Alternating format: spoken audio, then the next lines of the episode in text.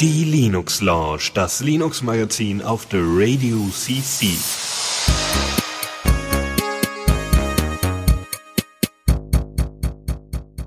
Herzlich willkommen und einen wunderschönen Nachmittag zur Linux Lounge äh, Sendung Nummer 250, eine Vierteltausend Sendung. Uh.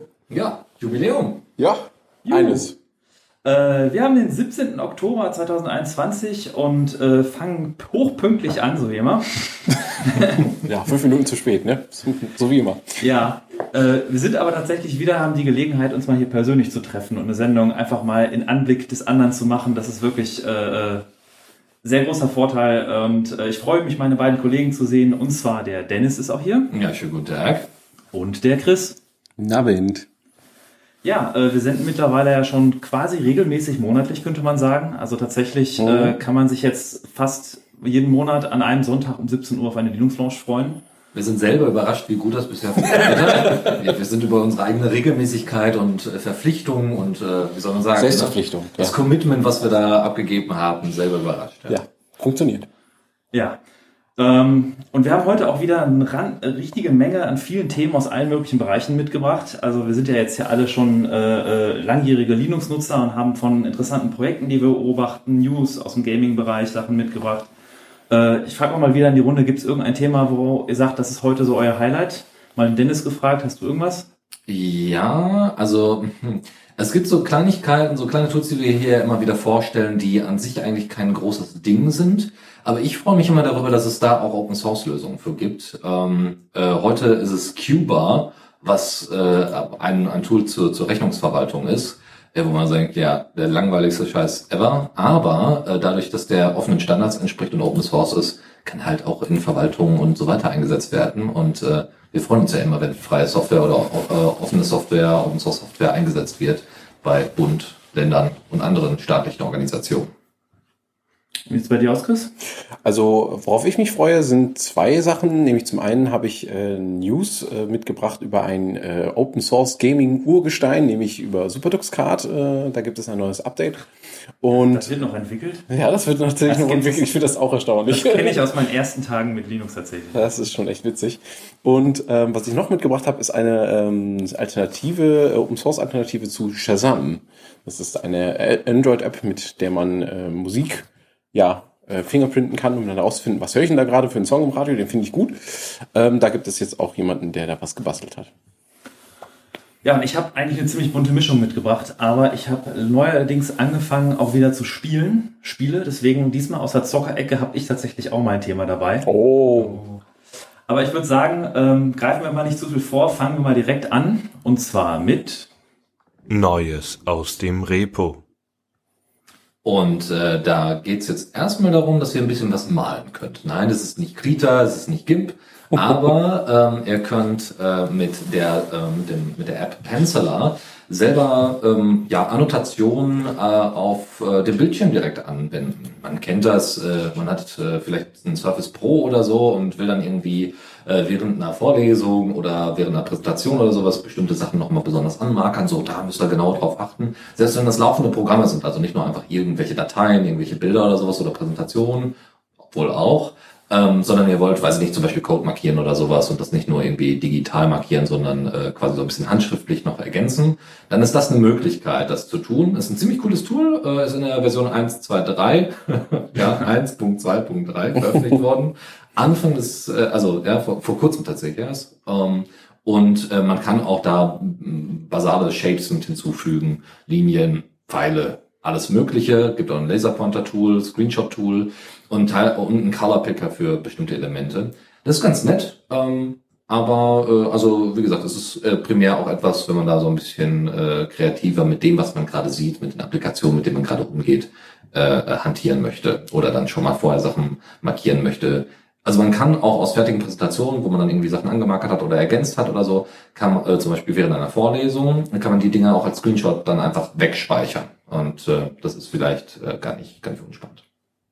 Ja, äh, alternativ dazu kann man ähm, für äh, das Annotieren von Screenshots auch Flameshot verwenden. Ein Tool, das auch schon sehr lange ähm, in Verwendung ist und das ich äh, selber sehr viel benutze. Ähm, Ich habe mir, wir haben uns das gerade vor der Sendung mal so im Vergleich angeguckt und ähm, ja, wir haben schon festgestellt, so ja, Penciler ist auch cool, ähm, richtet sich so ein bisschen stärker so an die Screencast-Community. So, es geht da wirklich darum, irgendwie live auch Annotationen machen zu können und das eben halt auf dem ganzen Bildschirm. Mit Flameshot hat man die Möglichkeit, dann auch direkt einen Bildschirmausschnitt zu nehmen und so weiter, wie man das ja von anderen Tools auch kennt und kann dann daran irgendwelche Annotationen machen mit Text oder mit Kreisen oder was auch immer, was man da so kennt. Oder Punkte kann man da auch setzen, die dann durchgezählt werden, so dass man damit auch zum Beispiel Anleitungs-Screenshots ganz gut machen kann. Ähm, die haben einen leicht unterschiedlichen Fokus, haben beide aber ihre Daseinsberechtigung durchaus. Also ich würde sagen, ähm, die Alternativen ergänzen sich hier sehr gut, je nachdem, was für einen Anwendungsfall man hat. Ich hatte Flameshot tatsächlich auch lange Zeit verwendet, weil allein dieses Feature, dass du Annotationen machen kannst an den mhm. Screenshots, ist super hilfreich, weil dann die Alternative ist dazu, man lädt es eben in GIMP rein und malt dann da irgendwelche Pfeile und Striche drauf. da ist das aus dem Screenshot-Tool schon super praktisch, sowas zu machen. Und ähm, da war es äh, die, das hatte ich glaube ich letzte Sendung erwähnt. Spectacle, das habe ich gesucht. Ah, Spectacle ja. ist das von KDE, das Screenshot Utility. Und ich habe mich so sehr gefreut, dass das native KDE Screenshot Utility ebenfalls dieses Feature bekommen hat. Das ist so ein, so ein kleines Feature, was man gar nicht glaubt, wie sehr das im Alltag hilft, wenn man mal Kollegen irgendwie in Screenshots schickt äh, mhm. und dann einfach mal schnell irgendwas markieren kann.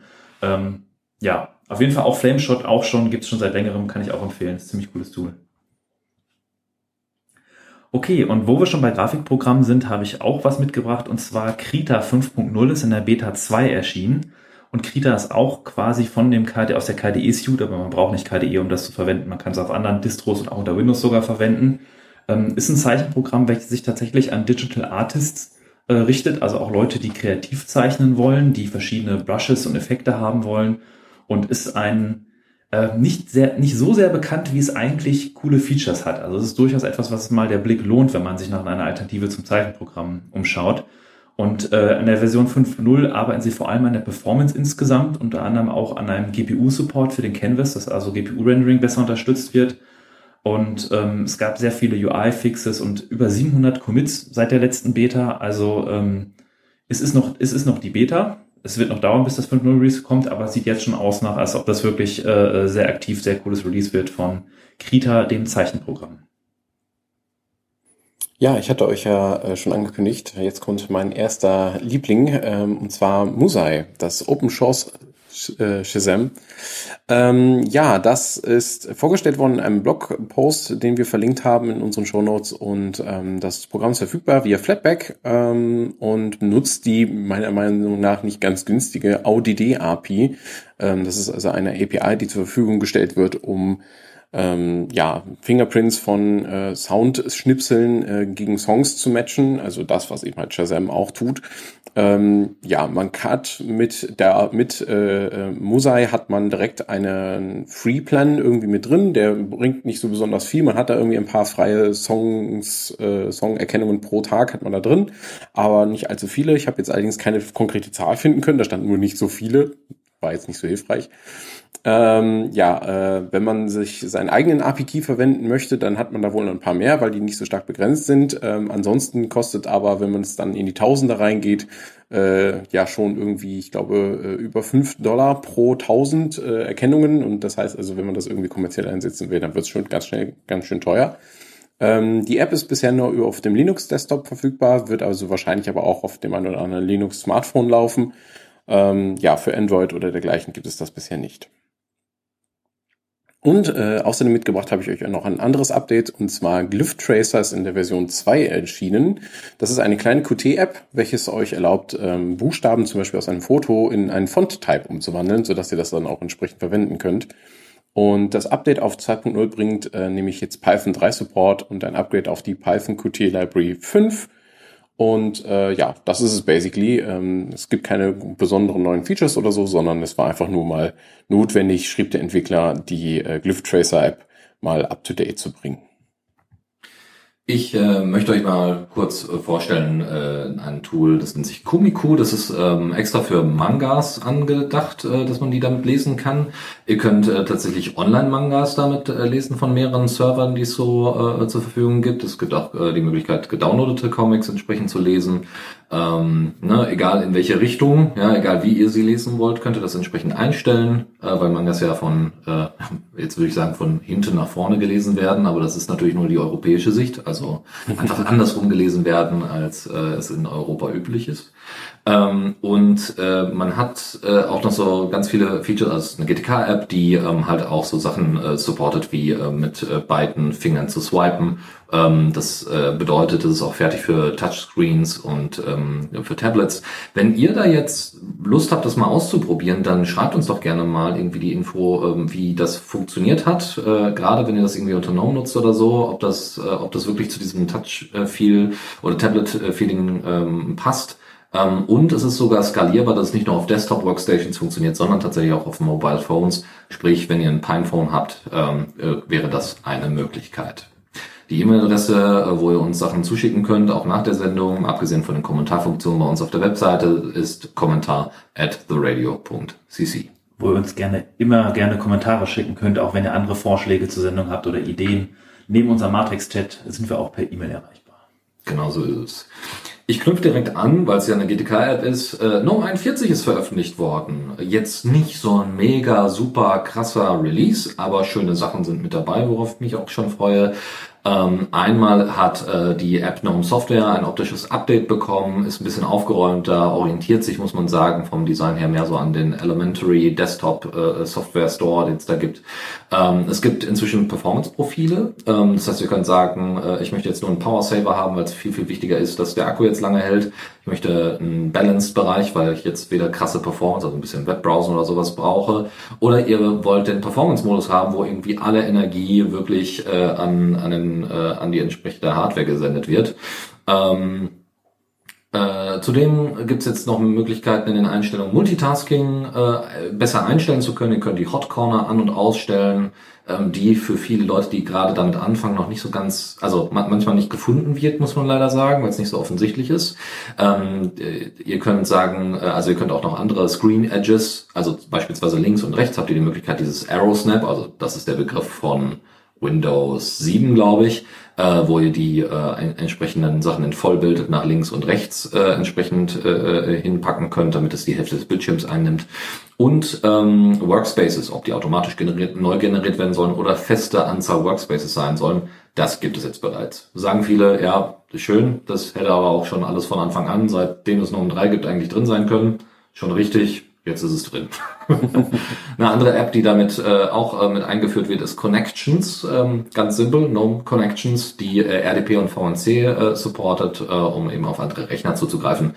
Ihr habt äh, in den Settings selber, grundsätzlich in den allgemeinen Settings, nochmal Sachen, die explizit für Mobile sind, weil ja diese Settings auch von Fosh verwendet werden, der Phone Shell, ähm, die äh, ähm, geforkt worden ist von GNOME und auch weiterhin auf GTK äh, basiert ähm, und ihr äh, grundsätzlich ist die Performance verbessert worden, grundsätzlich von ganz GNOME und auch die Music App wurde etwas geupdatet, falls ihr eine Alternative zur Rhythmbox sucht.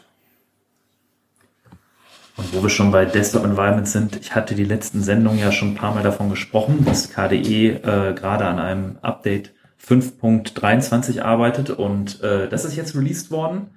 Ähm, ich hatte schon in der letzten Sendung erzählt, es gibt sehr viele Änderungen an den System Settings, äh, Firewall, Konfigurationssupport, grafischen direkt.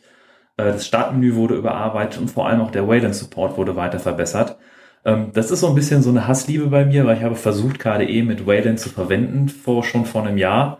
Und da hieß es immer wieder, es gibt viele Fixes und äh, viele Sachen funktionieren jetzt besser. Und dann habe ich selber festgestellt, nein, es gibt immer noch so Breaking Bugs, die irgendwie total nervig sind. Ähm, aber tatsächlich hat sich jetzt wirklich viel getan über dieses Jahr hinweg. Ich hatte nur nicht die Gelegenheit, 5.23 jetzt auszuprobieren, ob meine Breaking Changes wirklich weg sind, äh, die, die für mich die Blogger da waren.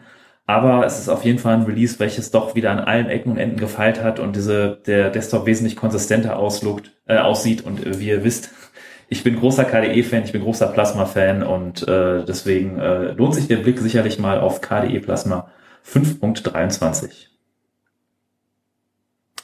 Dann äh, stelle ich euch, ähm, oh, dann stelle ich euch jetzt noch kurz eine äh, Drop-in-Alternative zu Exchange vor. Also es ist Groupware, äh, die relativ viel kann. Ähm, die kann nicht nur E-Mail, sondern also ne, also ihr könnt es wirklich, also Exchange, Exchange hat ja auch entsprechende ähm, äh, ja, es ist dann entsprechende Protokolle ähm, und Kompatibilitäten einzuhalten und äh, Gromunio äh, hält diese ein. Wie gesagt, ihr könnt äh, nicht nur E-Mail damit machen und Kalender-Sharing und so weiter, sondern auch Chats äh, mit Meta, über MetaMost, Videokonferenzen mit Jitsi und FileSync mit der OwnCloud machen. Ähm, grundsätzlich gibt es noch ein sehr, sehr schönes Dashboard, wo ihr viele Sachen einstellen könnt und einen entsprechenden Wizard. Äh, wer da irgend, ne, also wer jetzt nach einer Groupware-Alternative mal sucht, äh, der sei da herzlich eingeladen, äh, eingeladen, das mal auszuprobieren.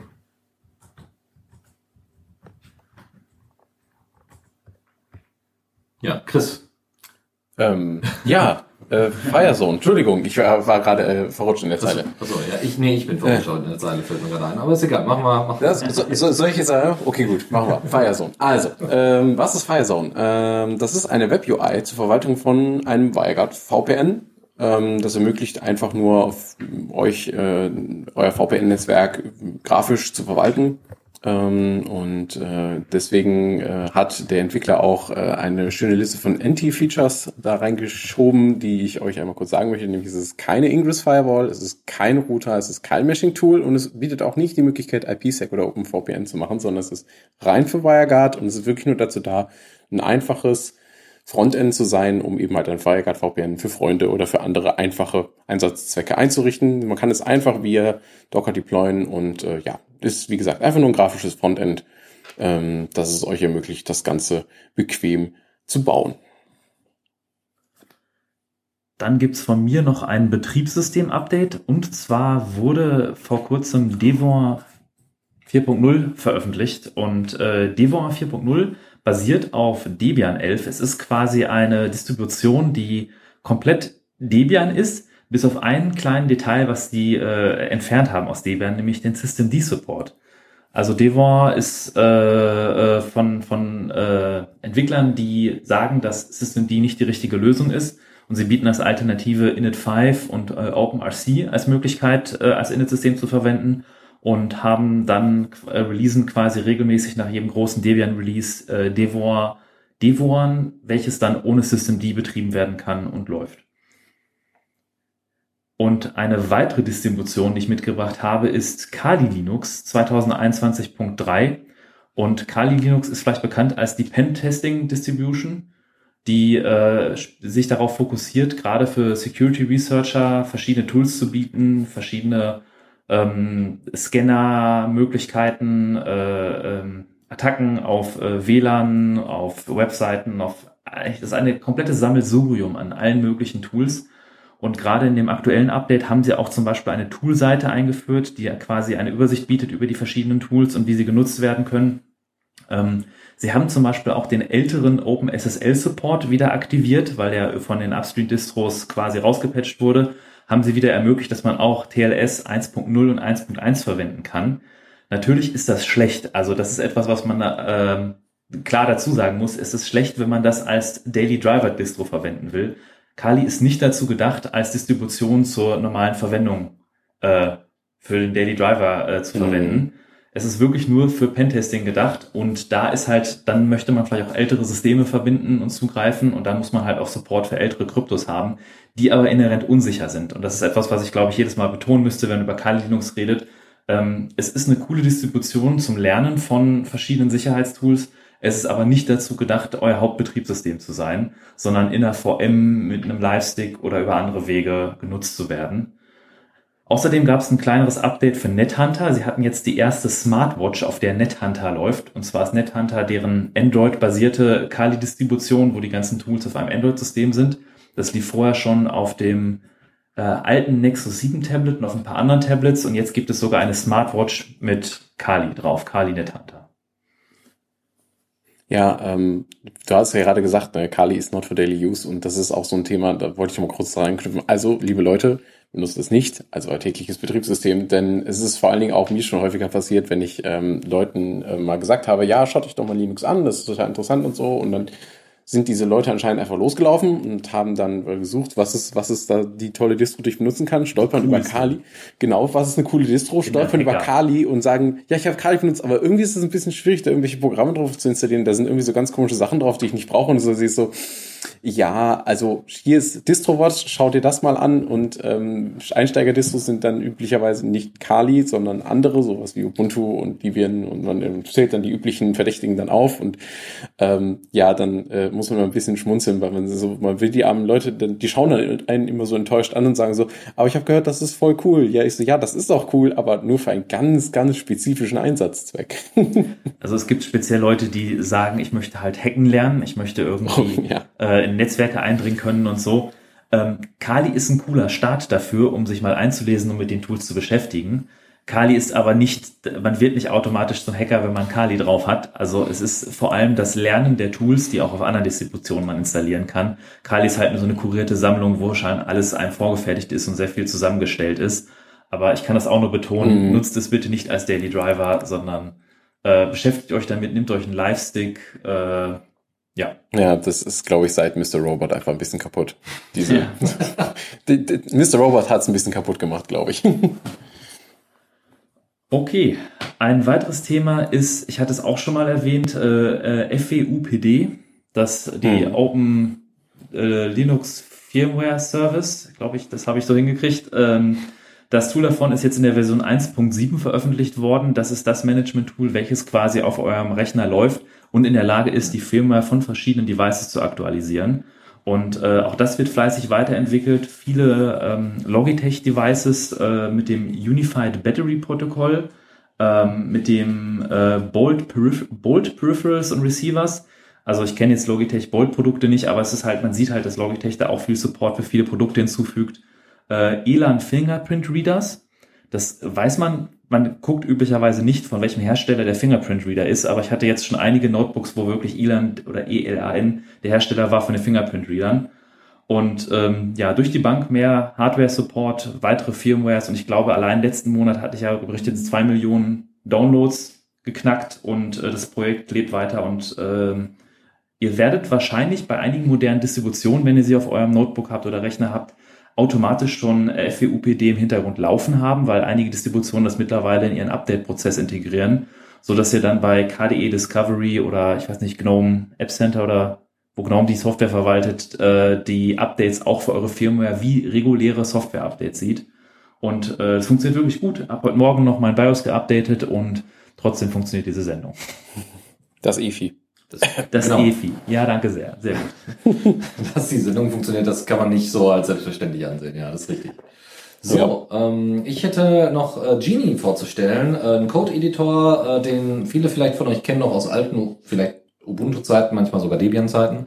Ähm, dort äh, äh, in der Version 1.38. Ähm, die, da haben sie jetzt endlich mal GTK 2 Support rausgeworfen, was das Ganze so ein bisschen entschlackt äh, und auch die Codebasis vielleicht ein bisschen übersichtlicher macht. Äh, zudem äh, gibt's, also es ist jetzt keine riesige Version, aber es gibt ein paar Kleinigkeiten, die ganz nett sind. Unter anderem könnt ihr äh, bestimmte äh, Keybindings einrichten, da, um alle Dokumente neu zu laden, äh, was, äh, wenn ihr Dokumente habt, die automatisch generiert werden, sicherlich nicht uninteressant ist. Und zwei neue Dateitypen können jetzt auch mit Genie geöffnet werden, nämlich Julia-Dateien und Meson-Dateien. Um bei eurem ganzen Gechatte, was ihr natürlich alle mit Element und dem Matrix-Protokoll umsetzt, ähm, so ein bisschen die Übersicht zu behalten? Ist es vielleicht und manche äh, schöne Interaktion vielleicht auch mal abzuspeichern? Ähm, gibt es inzwischen den wirklich lang ersehnten Chat-Export in der Version 1.9.1 in Element? Äh, da könnt ihr einfach in, in die Einstellungen äh, für eure Gruppen oder für eure Direktchats gehen und diese in HTML, JSON oder Plaintext exportieren. Und wenn ihr, äh, wie ich, äh, sehr oft nachts vorm Rechner sitzt und äh, überlegt, äh, wow, das ist aber eine sehr helle Seite, dass also die Wikipedia immer noch weiß ist, das hatte ich jetzt gerade überhaupt nicht auf dem Schirm. Und jetzt habe ich es auf dem Schirm und jetzt muss ich mich mal kurz erholen, weil es doch ein bisschen hell war. Dann gibt's hier eine ähm, Erweiterung, eine Web-Extension, die ihr nutzen könnt, nämlich Dark Reader. Äh, der macht für euch dann einfach einen automatischen Dark Mode für alle Webseiten. Ihr habt die Möglichkeit, das dann natürlich entsprechend einzustellen, äh, einzustellen per Domain und Co.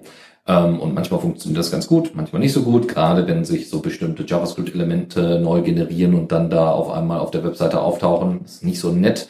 Ähm, aber also das funktio funktioniert dann nach und nach, also das Ding lernt dazu. Trotzdem, ähm, naja, also es, äh, ich nutze es sehr gerne. Ähm, äh, man muss aber auch sagen, dass das natürlich auch ein bisschen auf die Performance drückt. Und äh, den Dark Reader gibt es natürlich nicht nur als Web-Extension für Firefox, da wo ich es primär nutze, sondern auch für Chrome, Chromium und Co. Und das letzte Thema, was wir gerade kurzhand übersprungen hatten ähm, und was ich auch gerade schon angekündigt hatte, das ist äh, Cuba. Äh, Cuba ist dieser Rechnungsorganizer. Äh, ähm, wie gesagt, es gibt äh, in der öffentlichen Verwaltung nach und nach immer mehr offene Standards, die äh, entsprechend eingeführt werden und auch von den entsprechenden Herstellern, also offene Standards, hm, aber zumindest Standards, äh, die entsprechend von den Herstellern auch mit äh, äh, mitgeliefert werden müssen und so bestimmte Kompatibilitäten, weil unter anderem durch das Onlinezugangsgesetz, was schon vor ein paar Jahren verabschiedet worden ist und jetzt, sagen wir mal, in voller Blüte sein sollte und leider in der Verwaltung nicht überall ist, ähm, dann entsprechend die Tools auch darauf angepasst werden müssen, damit das alles miteinander kompatibel ist. Äh, und ähm, der einer der Standards ist halt unter anderem X-Rechnung, wo ihr einfach nach einem definierten Format bestimmte Inhalte hinten drin haben müsst, äh, die Sachen auch, glaube ich, signieren könnt und und und, so dass es sich das digital hält. Ähm, ihr habt äh, zudem die Möglichkeit in Cuba, weil es halt Open Source ist, auch noch äh, Sachen zu validieren und zu ergänzen.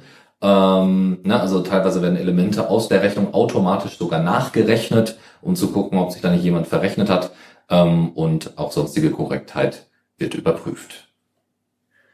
Ich finde es ja spannend, dass wir, also es ist total begrüßenswert, dass es offene Standards gibt und die dann im öffentlichen Dienst auch weiter genutzt werden. Und äh, ich muss, ich habe gerade mal nachgeguckt, X-Rechnung ist tatsächlich ein XML-basiertes Format.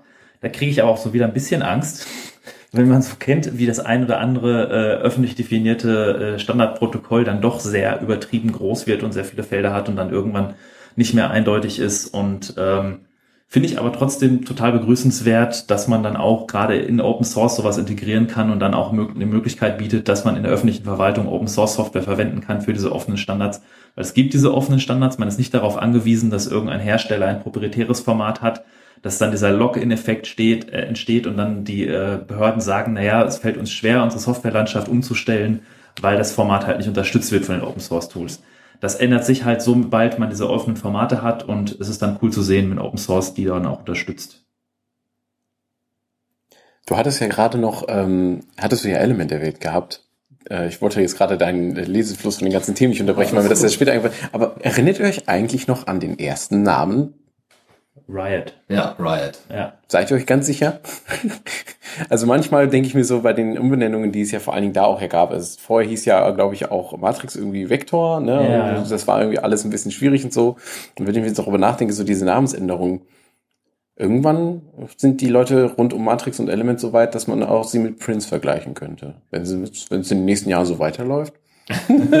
ja, ja, also bei, bei New Vector haben also New Vector hieß äh, die Firma, glaube ich. Ja, so hieß die Firma, genau. Genau, und die haben sie, glaube ich, dann umbenannt oder zumindest das, äh, die Marke dahinter dann. Ja, da gab es irgendwie jemand, der sich da beschwert hat und genau, man ist Element dann den einfacheren Weg gegangen und ist, man hat sich umbenannt, ja. Genau, und Element ist halt sehr allgemein, hat aber äh, wie auch äh, bei äh, Matrix äh, in, in, in den Live-Sessions immer mal wieder, also ne, Matrix Live gibt's ja die Videoaufzeichnungen, die einmal im Monat rauskommen und dann meinte dann auch jemand, ja, seit der Umbenennung ist es manchmal ein bisschen schwierig, über Elemente zu reden, weil Elemente halt auch der Messenger und ah ja, naja. Also, ja, genau. Also da kommen auch immer wieder Stimmen auf, deswegen kam ich da letztens drauf, weil ich das auch gelesen hatte und sie ist so, oh, es gibt immer noch Leute in der Community, die sagen, vielleicht ist das noch nicht der endgültige Name, vielleicht sollten wir uns da doch was überlegen. Und ich so, hm, ich kenne noch ein paar Leute, die sich mit Umbenennungen auskennen. Aber gut, gehen wir mal weiter. Newsflash. Und hier, ich hatte es vor ein paar Sendungen schon mal äh, angekündigt, ich werde mich mal öfters mit den aktuellen Kernel-Releases beschäftigen und äh, habe euch mal mitgebracht das letzte Release vom Linux-Kernel und zwar 5.14, der bereits draus ist und habe ich euch ein paar Highlights mitgebracht. Äh, zum Beispiel wird der Raspberry Pi 400 jetzt direkt unterstützt. Das ist dieses vorgefertigte Board, wo ein, man ein Raspberry Pi basierte Hauptplatine hat und äh, äh, genau, und da eine Tastatur direkt integriert, also wie so ein alter Commodore. Und äh, das ist sehr schön zu sehen, dass der Kernel direkten Support dafür hat. Ähm, weitere Verbesserungen an USB 4 und auch eine äh, Unterstützung für die neuen Intel-Prozessoren, die Alder Lake-Prozessoren, welche einen Big und Little Core haben, also einen energiesparenden und nicht energiesparenden Kern. Und äh, dafür wurde beim Scheduler einiges umgebaut. Unter anderem auch für die ganzen äh, Mitigation von Spectre, also dieser Sicherheitslücke, die es damals gab.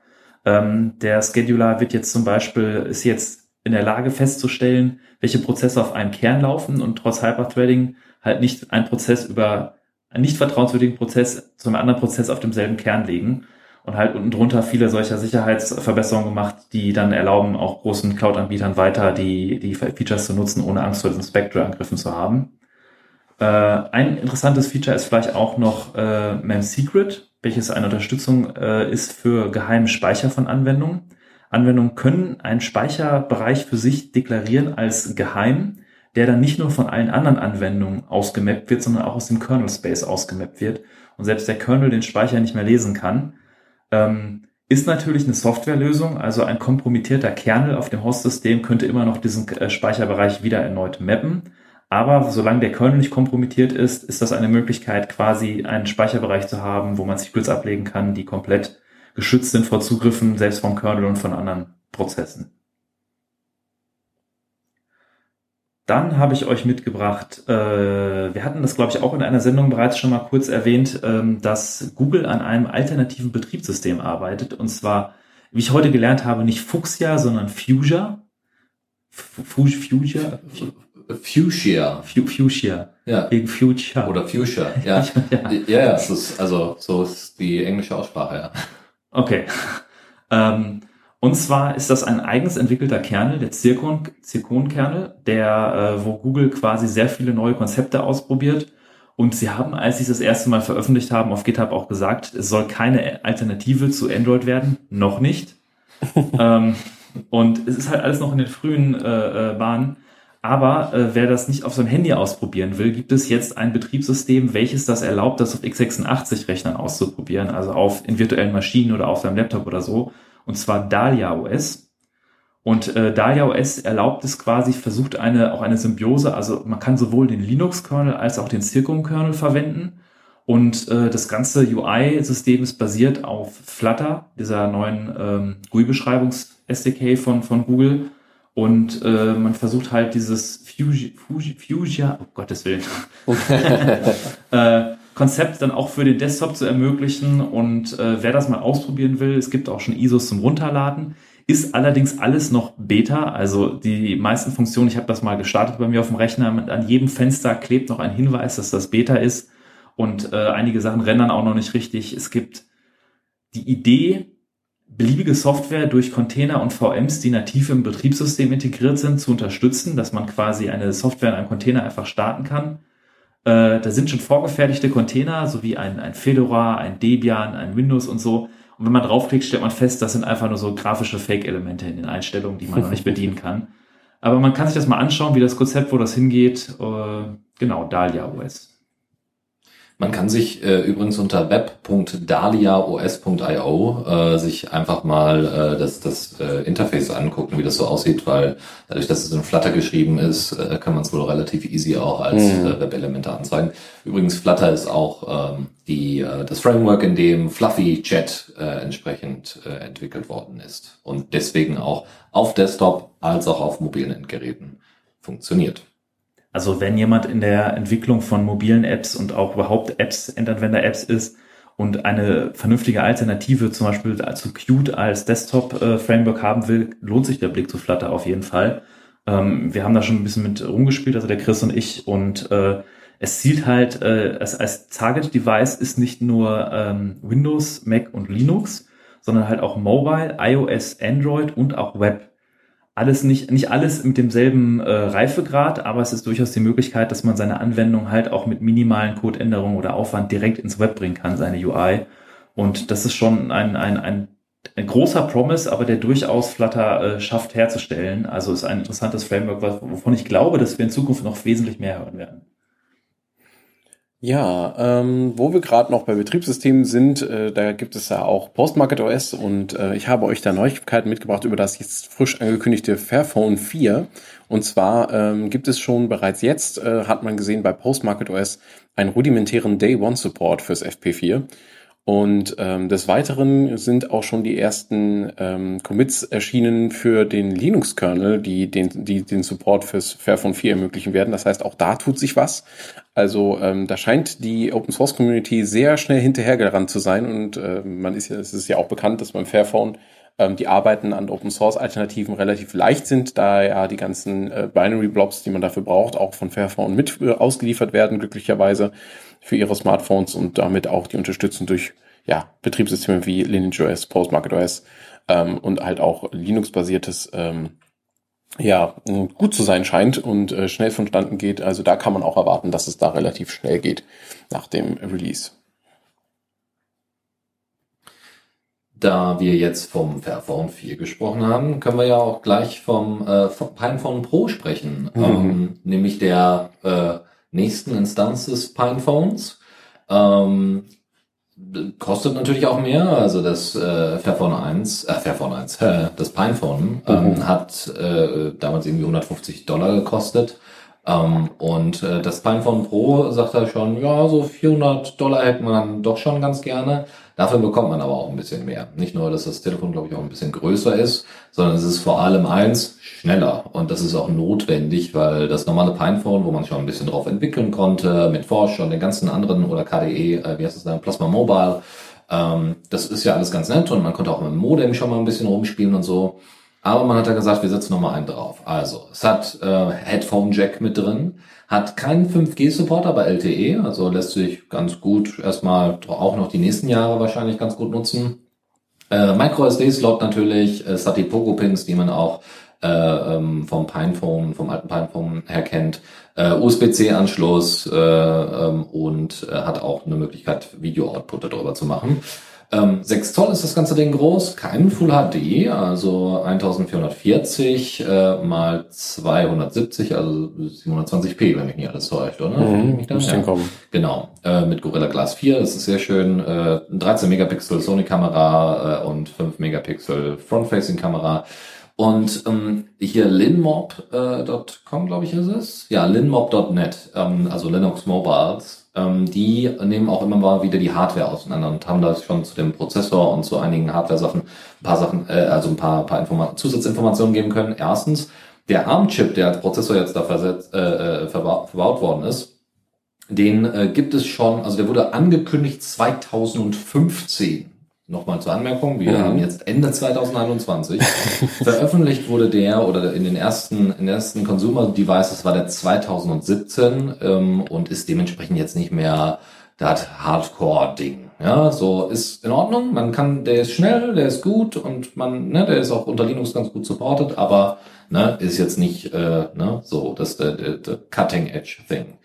Ansonsten auch Cellular und LTE ist äh, deswegen ganz cool, weil das Modem, was verbaut worden ist, das gibt's, das ist genau dasselbe ähm, äh, Modem wie auch im alten Pinephone. Warum hat man da jetzt nicht irgendwie was Neueres oder Besseres reingepackt? Naja, Hardware-Support gerade für mobile Modems unter Linux ist halt nicht mal eben.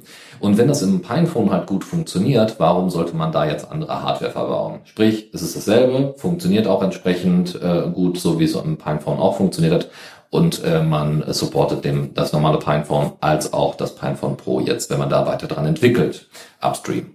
Ähm, genau, ja. Du erwähntest jetzt die 400 Euro, also 400 Dollar als Zielpreis, dass das durchaus äh, ein Preis ist. Äh, ich finde, man muss aber, wir sind ja alle drei Fairphone-Nutzer und mhm. äh, wir alle sind uns ja eigentlich bewusst, dass so eine so ein Mobilgerät, gerade die Hardware, die die Chips, die da drauf sind, im Grunde genommen müsste das eigentlich teurer sein. Die Preise werden teilweise gedrückt durch äh, äh, die schlechten Bedingungen, woher die Sachen bezogen werden, durch die schiere Masse, durch die Ausnutzung von Nutzerdaten und anderen Sachen und Werbeverträgen, durch vorinstallierte Software, die sich nicht löschen lässt. Und ich denke, das ist ja gerade wie beim Fairphone auch das, das Framework-Laptop, worauf ich ja hier dringend warte in Europa. ähm, das sind ja alles so Produkte, Projekte, wo man durchaus äh, auch äh, bereit ist, sowas zu zahlen, wenn man den entsprechenden Support hat, vielleicht unter Linux um mit Open Source das zu betreiben. Und da finde ich, ist 400 Dollar eigentlich immer noch ein sehr günstiger Preis für diese Hardware-Specs. Auch wenn sie nicht mit einem top modernen Super Smartphone vergleichbar sind, äh, finde ich, ist das immer noch ein fairer Preis. Ja, absolut. Also ich meine, ähm, wenn man sich das aktuelle Fairphone 4 anschaut, das geht ja auch schon äh, locker über die 500 Dollar hinweg. Und das ist äh, auch was, wenn ich dann mit Leuten darüber gesprochen habe, die haben auch gesagt, ja, das ist aber schon verdammt viel Geld für so ein ja, Mittelklasse-Smartphone. Und ja, es ist ein Mittelklasse-Smartphone von der Hardware her, aber wie du schon sagtest, es ist halt ähm, nicht äh, äh, auf dem Rücken, äh, sage ich jetzt mal, der arbeitenden Bevölkerung äh, finanziert, sondern eben halt ähm, fair äh, gesourced und so weiter und so fort. Und das verbessern sie auch immer weiter. Und das ist halt auch so ein Punkt, wo man dann eben halt auch sagt, das ist etwas, wofür man bezahlen muss. Und bei Pinephone, ähm, ja, finde ich, ist das auch immer noch ein vernünftiger Preis. Wobei man jetzt sagen muss, das Pinephone ist jetzt nicht speziell auf eine transparente Lieferkette und nee, faire Beschaffung. Das ist das Fairphone. Das ist nicht deren Fokus, ja. Pinephone ist äh, offen zur Entwicklung, offen mm. für Software, das ist deren Fokus. Wer jetzt sagt, er möchte den ökologischen Fingerprint, das ist etwas, was einen besorgt, dann würde ich doch eher sagen, das Fairphone ist das Handy, was ihr euch auf jeden Fall ja, anschauen oder Shiftphone oder sowas in genau. Richtung. Ja, genau. Ja. Genau, das andere ist noch, äh, was ich jetzt so ein bisschen unterschlagen hatte, sind äh, Hardware-Switches. Oh ja, oh, das ist ja auch wichtig, ja. Also es ist nicht nur, äh, dass ihr da ähm, auch noch nicht ganz ohne Blobs, also es gibt immer noch ein paar Blobs, die da tatsächlich drin sind, leider. Das ließ sich wohl nicht nicht verhindern. Das ist nicht so einfach. Weiß. Genau, ist nicht so einfach. Aber Grund, aber dafür, ja, dafür, dass ihr erstens deutlich weniger Blobs habt und sonst keine proprietäre Software drauf habt, ähm, ist es wenigstens möglich, dann auch bestimmte Hardware einfach auszustellen. Ja, mhm. Und äh, das ist natürlich ganz nett. Ihr müsst es, aber die also Hardware-Switches sind nicht so, äh, nenne ich mal, intelligent angeordnet, wie es jetzt beim Librem 5 der Fall ist, sondern die, ne, man nimmt halt hinten die Kappe ab und muss dann erst, also das Case äh, muss offen sein, damit man diese Entscheidung ah, okay. betätigen kann. Ne? Also ist jetzt nicht so convenient, ist aber vielleicht, wenn man jetzt sagt, äh, ich möchte einfach nur ein bisschen drauf rumentwickeln, ausprobieren oder äh, hab's als mein Daily Driver, aber nicht, ich telefoniere gar nicht, dann reicht ja das Mikrofon auszustellen. Ist ja auch ja. gar kein Ding. Auch bei der Kamera ist es ja so ein Punkt. Ne? Man hat ja sein äh, Gerät dann auch im täglichen Benutzung immer in der Hand und äh, diese äh, die rückwärtige Kamera ze zeigt also dem äh, der eventuell auf dem äh, ja, Gerät laufenden Software dann auch schön die Umgebung, in der man gerade unterwegs ist und so. Das ist ja so ein Punkt, äh, das ist ja bei Fairphone zum Beispiel auch nicht der Fall. Die haben ja auch keine Hardware-Switches oder sowas. Ähm, Menschen, die glauben, dass das bei ihnen ein Angriffsvektor ist, dass sie tatsächlich mit ihren Kameras ver verfolgt werden an den Smartphones, ist das durchaus so ein Argument. Ne? Also das ist äh, schon nicht ohne so ein Feature. Auf jeden Fall. Das ist ja die, die Diskussion, warum will man überhaupt irgendwie Support haben von Open Source und von dem Kernel auf seinem Handy. Hm. Ähm, es ist den meisten gar nicht bewusst, dass so ein, also ja, Linux hat jetzt den Siegeszug auf dem Mobilmarkt, weil auf jedes Android-Handy ist ein Linux-Handy, kann man so sagen. Der Nachteil ist halt, dass auf jedem üblicherweise aktuell verkauften Android-Handy halt auch Hunderttausende bis Millionen Zeilen Code von äh, Closed Source, von Vendoren sind, die ihren Support für ihre Hardware da reingefriemelt haben, die Unterstützung für verschiedene äh, Plattformen von ihrem Handy gemacht haben. Das ist ja auch der, das große Problem, warum solche Pro Projekte wie Lineage OS und andere Sachen nicht mal eben äh, für, für weitere Geräte Linux-Kernel supporten können. Das ist ja auch der, der Postmarket OS versucht das ja gerade mit dem offiziellen Upstream mhm. Linux-Kernel. Und ähm, man läuft, es läuft halt so viel Code, der von irgendwem irgendwo mal geschrieben wurde. Wer weiß, wie schlecht gepflegt ist und den ganzen Review-Prozess des Kernels nicht unterzogen ist und äh, das ist halt schön, dass es ein Linux ist, aber im Grunde genommen läuft so viel proprietärer Code auf einem Handy, dass halt die, die, diese, die, das, das Vertrauensproblem und vor allem auch die Sicherheitsprobleme, die dadurch entstehen, massiv sind. Und äh, es ist wichtig, dass man da schafft, mehr und mehr diese Prozesse den etablierten Open Source Prozessen drunter zu kriegen, dass sie reviewed werden, dass das in Projekte geupstreamt, äh, supported werden dann ergeben sich daraus auch automatische einfachere Updates auf zukünftige Plattformen. Und ähm, gerade auf der Linux Plumbers Conference 2021, ich habe in den Shownotes auch mal einen äh, Link zu den Folien verlinkt, hatte ähm, Todd Kiosk von Google, ich hoffe, ich habe den Namen richtig ausgesprochen, das ist der, der das Android Open Source Projekt ähm, betreut, also die veröffentlichten Quellen von Android heißen bei Google AOSP Android also wenn ihr mal AOSP Android liest, dann ist das, sind das die von Google Vanilla veröffentlichten Quellen von Android, die Google tatsächlich immer erst nachdem sie ein Android veröffentlichen, mit veröffentlicht, also nachdem Android 12 rauskommt, werden erst die Quellen dazu veröffentlicht, nicht während des Entwicklungsprozesses, was so ein bisschen gegen den, de, der Idee von Open Source spricht, aber immerhin werden sie veröffentlicht, das muss man halt schon zugute halten. Und äh, sie haben jetzt auf dieser Linux Plumbers Conference auch angekündigt, dass sie jetzt mittlerweile ihren Fokus shiften nach Upstream First. Es gibt halt intern ein Android Common Image, heißt das, glaube ich. Das ist ein quasi der Standard Android Kernel, der anderen Vendors vorgelegt wird, um ihre Hardware-Plattform darauf zu portieren. Und äh, der hat halt noch immer einen großen Differenz gehabt zu dem Standard Linux Kernel über viele Jahre, weil äh, so wie das Application Switching, das Interprocess Communication, lauter Dinge, die, die Google nachgerüstet hat und selber entwickelt hat, die nicht im Upstream-Kernel waren. Und da haben sie jetzt den, die Differenz dazu bereits so weit äh, runtergeschraubt, dass sie jetzt mittlerweile äh, an dem Punkt angekommen sind, dass er gesagt hat, in Zukunft werden wir weitere Entwicklungen darauf hinzielen, sie direkt in Upstream, also direkt im Linux-Kernel zu machen und dann landen sie quasi auch im, äh, im Android äh, Common Kernel, der vielleicht auch irgendwann dann einfach mal gedroppt wird und dann ist es immer noch der offizielle Linux-Kernel.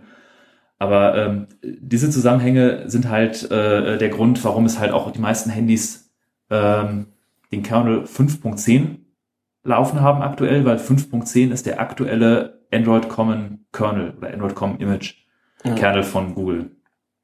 Genau. Und das ist schön zu sehen, dass auch Google äh, versucht, da so ein bisschen die Fragmentierung da entgegenzuwirken und äh, dagegen zu arbeiten. Nur eine kurze äh, Info dazu. Ähm, es gibt, also warum das möglicherweise jetzt gekommen ist mit dem Android Common Kernel und dass äh, jetzt Upstream First äh, äh ein Fokus sein wird. Ähm, grundsätzlich geht es ja auch bei der Firmwareentwicklung, äh, geht Google zusammen witzigerweise mit Facebook äh, da auch neue Wege, primär was deren Server angeht ähm, nämlich äh, Open Source Firmware entsprechend zu entwickeln. Ich glaube, wir hatten in der Vergangenheit immer mal wieder darüber gesprochen. Ähm, es gibt regelmäßig die Open Source Firmware Conference äh, schon seit einer Weile. Die ist jetzt äh, dieses Jahr äh, am 30. November und am 1. Dezember. Ähm, und äh, ja, also da sind wie gesagt auch ganz, ganz viele andere Projekte mit dabei, unter anderem Oreboot, Coreboot. Also Coreboot ist das, was die meisten Leute dann eben als alternatives BIOS kennen. Und Oreboot ist das Ganze, weil Ore ja äh, Erz heißt, äh, speziell sogar, glaube ich, Eisenerz, wenn mich nicht alles täuscht. Ähm, weil es in Rust geschrieben oh. ist. Ja, es ist in Rust geschrieben. Und das ist aber wirklich ein fantastischer Wort. Du hast den Einsatz vergessen. Ja, ja. ja. Leute, wir haben keine Zeit für sowas.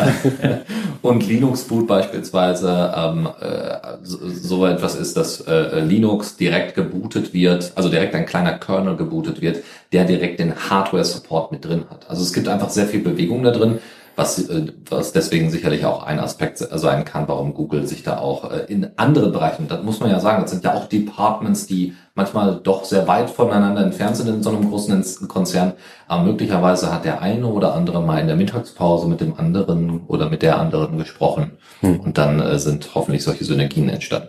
Ja, ähm, ich wollte nur noch mal kurz am Rand erwähnen, ähm, du hattest ja gerade das AOSP äh, erwähnt von, von Google und äh, für diejenigen, die es noch nicht kennen oder diese, diese Abkürzung noch nicht kennen, das heißt Android Open Source Project. Das ist einfach nur ein sehr, ein sehr sprechendes Kürzel, finde ich, weil es ist sehr genau das, nämlich das Ziel, die äh, offenen Teile vom Android-Betriebssystem ja, zur Verfügung zu stellen. Und der Name spricht ja für sich selbst.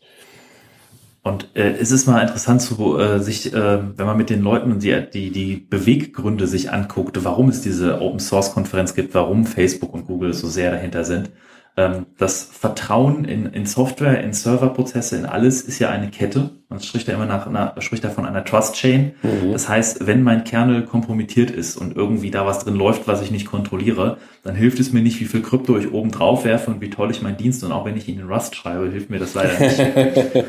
ähm, und zwar äh, ist es wichtig, dass diese Vertrauenskette quasi vom Boot, vom ersten Starten her gegeben ist.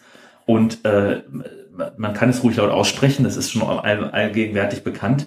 Die Angriffsvektoren sind unter anderem staatliche Akteure, die mhm. die Hardware manipulieren, die in den Lieferketten eingreifen, die jetzt nicht großartig die Hacker haben, die von außen irgendwie äh, äh, Chips manipulieren oder sonst irgendwas, sondern einfach mal das Paket, äh, den Laster abfangen mit den drei neuen Server für Google und da irgendwie was mit ins BIOS flashen. Das wäre so der, der effektivste Weg, solche Angriffe zu fahren. Und gerade wegen solchen Gedanken ist halt auch Facebook und Google hinterher, dass ihre Infrastruktur quasi von, von, vom Einschaltknopf an komplett unter Kontrolle haben und wissen, was da läuft und äh, diese Firmen haben dann zum Glück auch gesehen, dass der Weg für diese Transparenz auch Open Source ist. Und deswegen unterstützen die solche Projekte und das finde ich auch großartig, dass wir dann auch selber als Consumer, äh, die, das Coreboot-Projekt hat so große Schritte gemacht die letzten Jahre. Mhm. Sollten wir vielleicht irgendwann mal eine der folgenden Sendungen mal näher drauf eingehen, so auf Open Source BIOS, wo ich jetzt gerade drüber nachdenke. Aber nicht jetzt.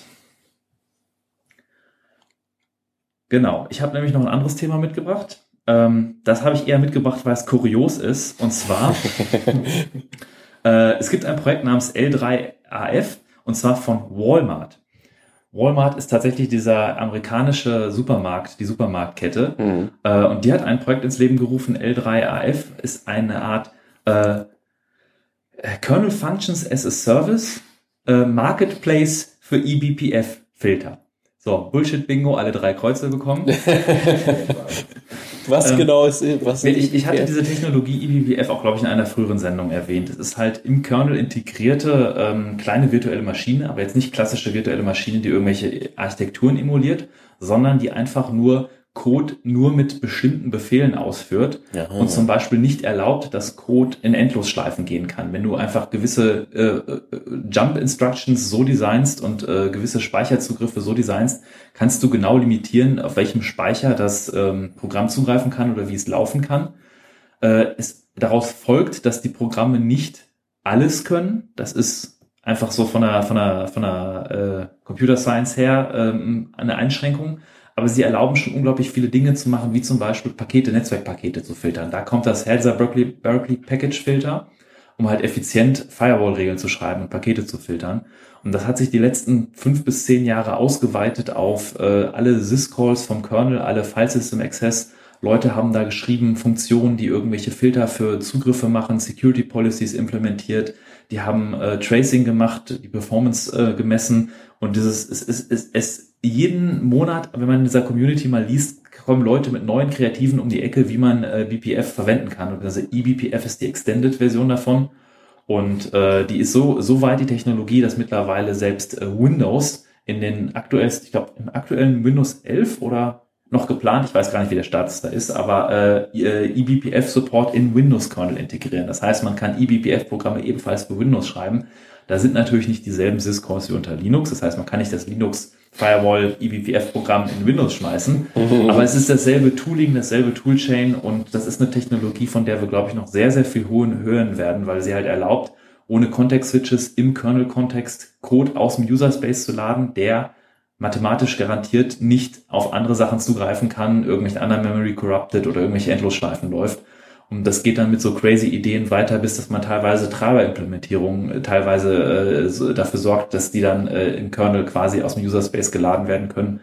Es gibt mittlerweile dedizierte Hardware, die Netzwerk-Switches erlauben, gigantische Packetraten damit zu realisieren mit Filtern und ähm, ja, die ist so spannend, dass selbst amerikanische Supermarktketten anfangen, da Plattformen für aufzubauen. Offensichtlich ist das Thema groß genug, dass du darüber eine eigene Sendung machen könntest. ich, ich bin großer Fan von eBPF. Also ich finde das eine super spannende Technologie, aber crazy. Vielleicht ein bisschen zu speziell.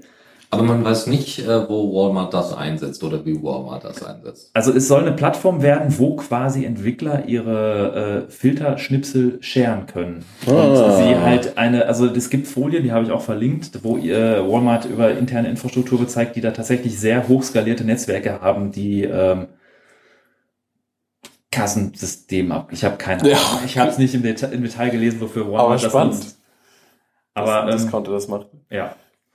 Äh, was ganz anderes, was ich noch mitgebracht habe, und zwar kommen wir mal ein bisschen, wir nähern uns ja langsam der Zuckerecke, deswegen haben wir noch was über Grafik. Und zwar Mesa 21.3 ist gerade in Entwicklung und da gibt es ein paar interessante Sachen. Diesmal ist es nicht Sync, sondern äh, LavaPipe.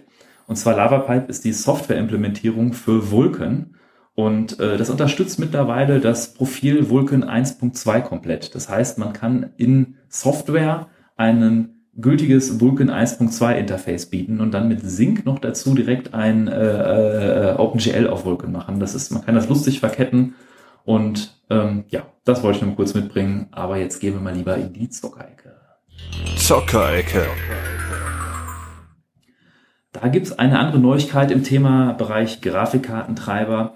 Äh, und zwar, wenn ihr Wayland verwendet und den äh, proprietären NVIDIA-Treiber, den Binärtreiber verwendet, Da gab es die letzten Jahre über ziemlich viel Diskussion im Kernel und auch äh, durchaus sehr starke Meinung von Linus Torvalds. Vielleicht erinnert ihr euch an den Mittelfinger.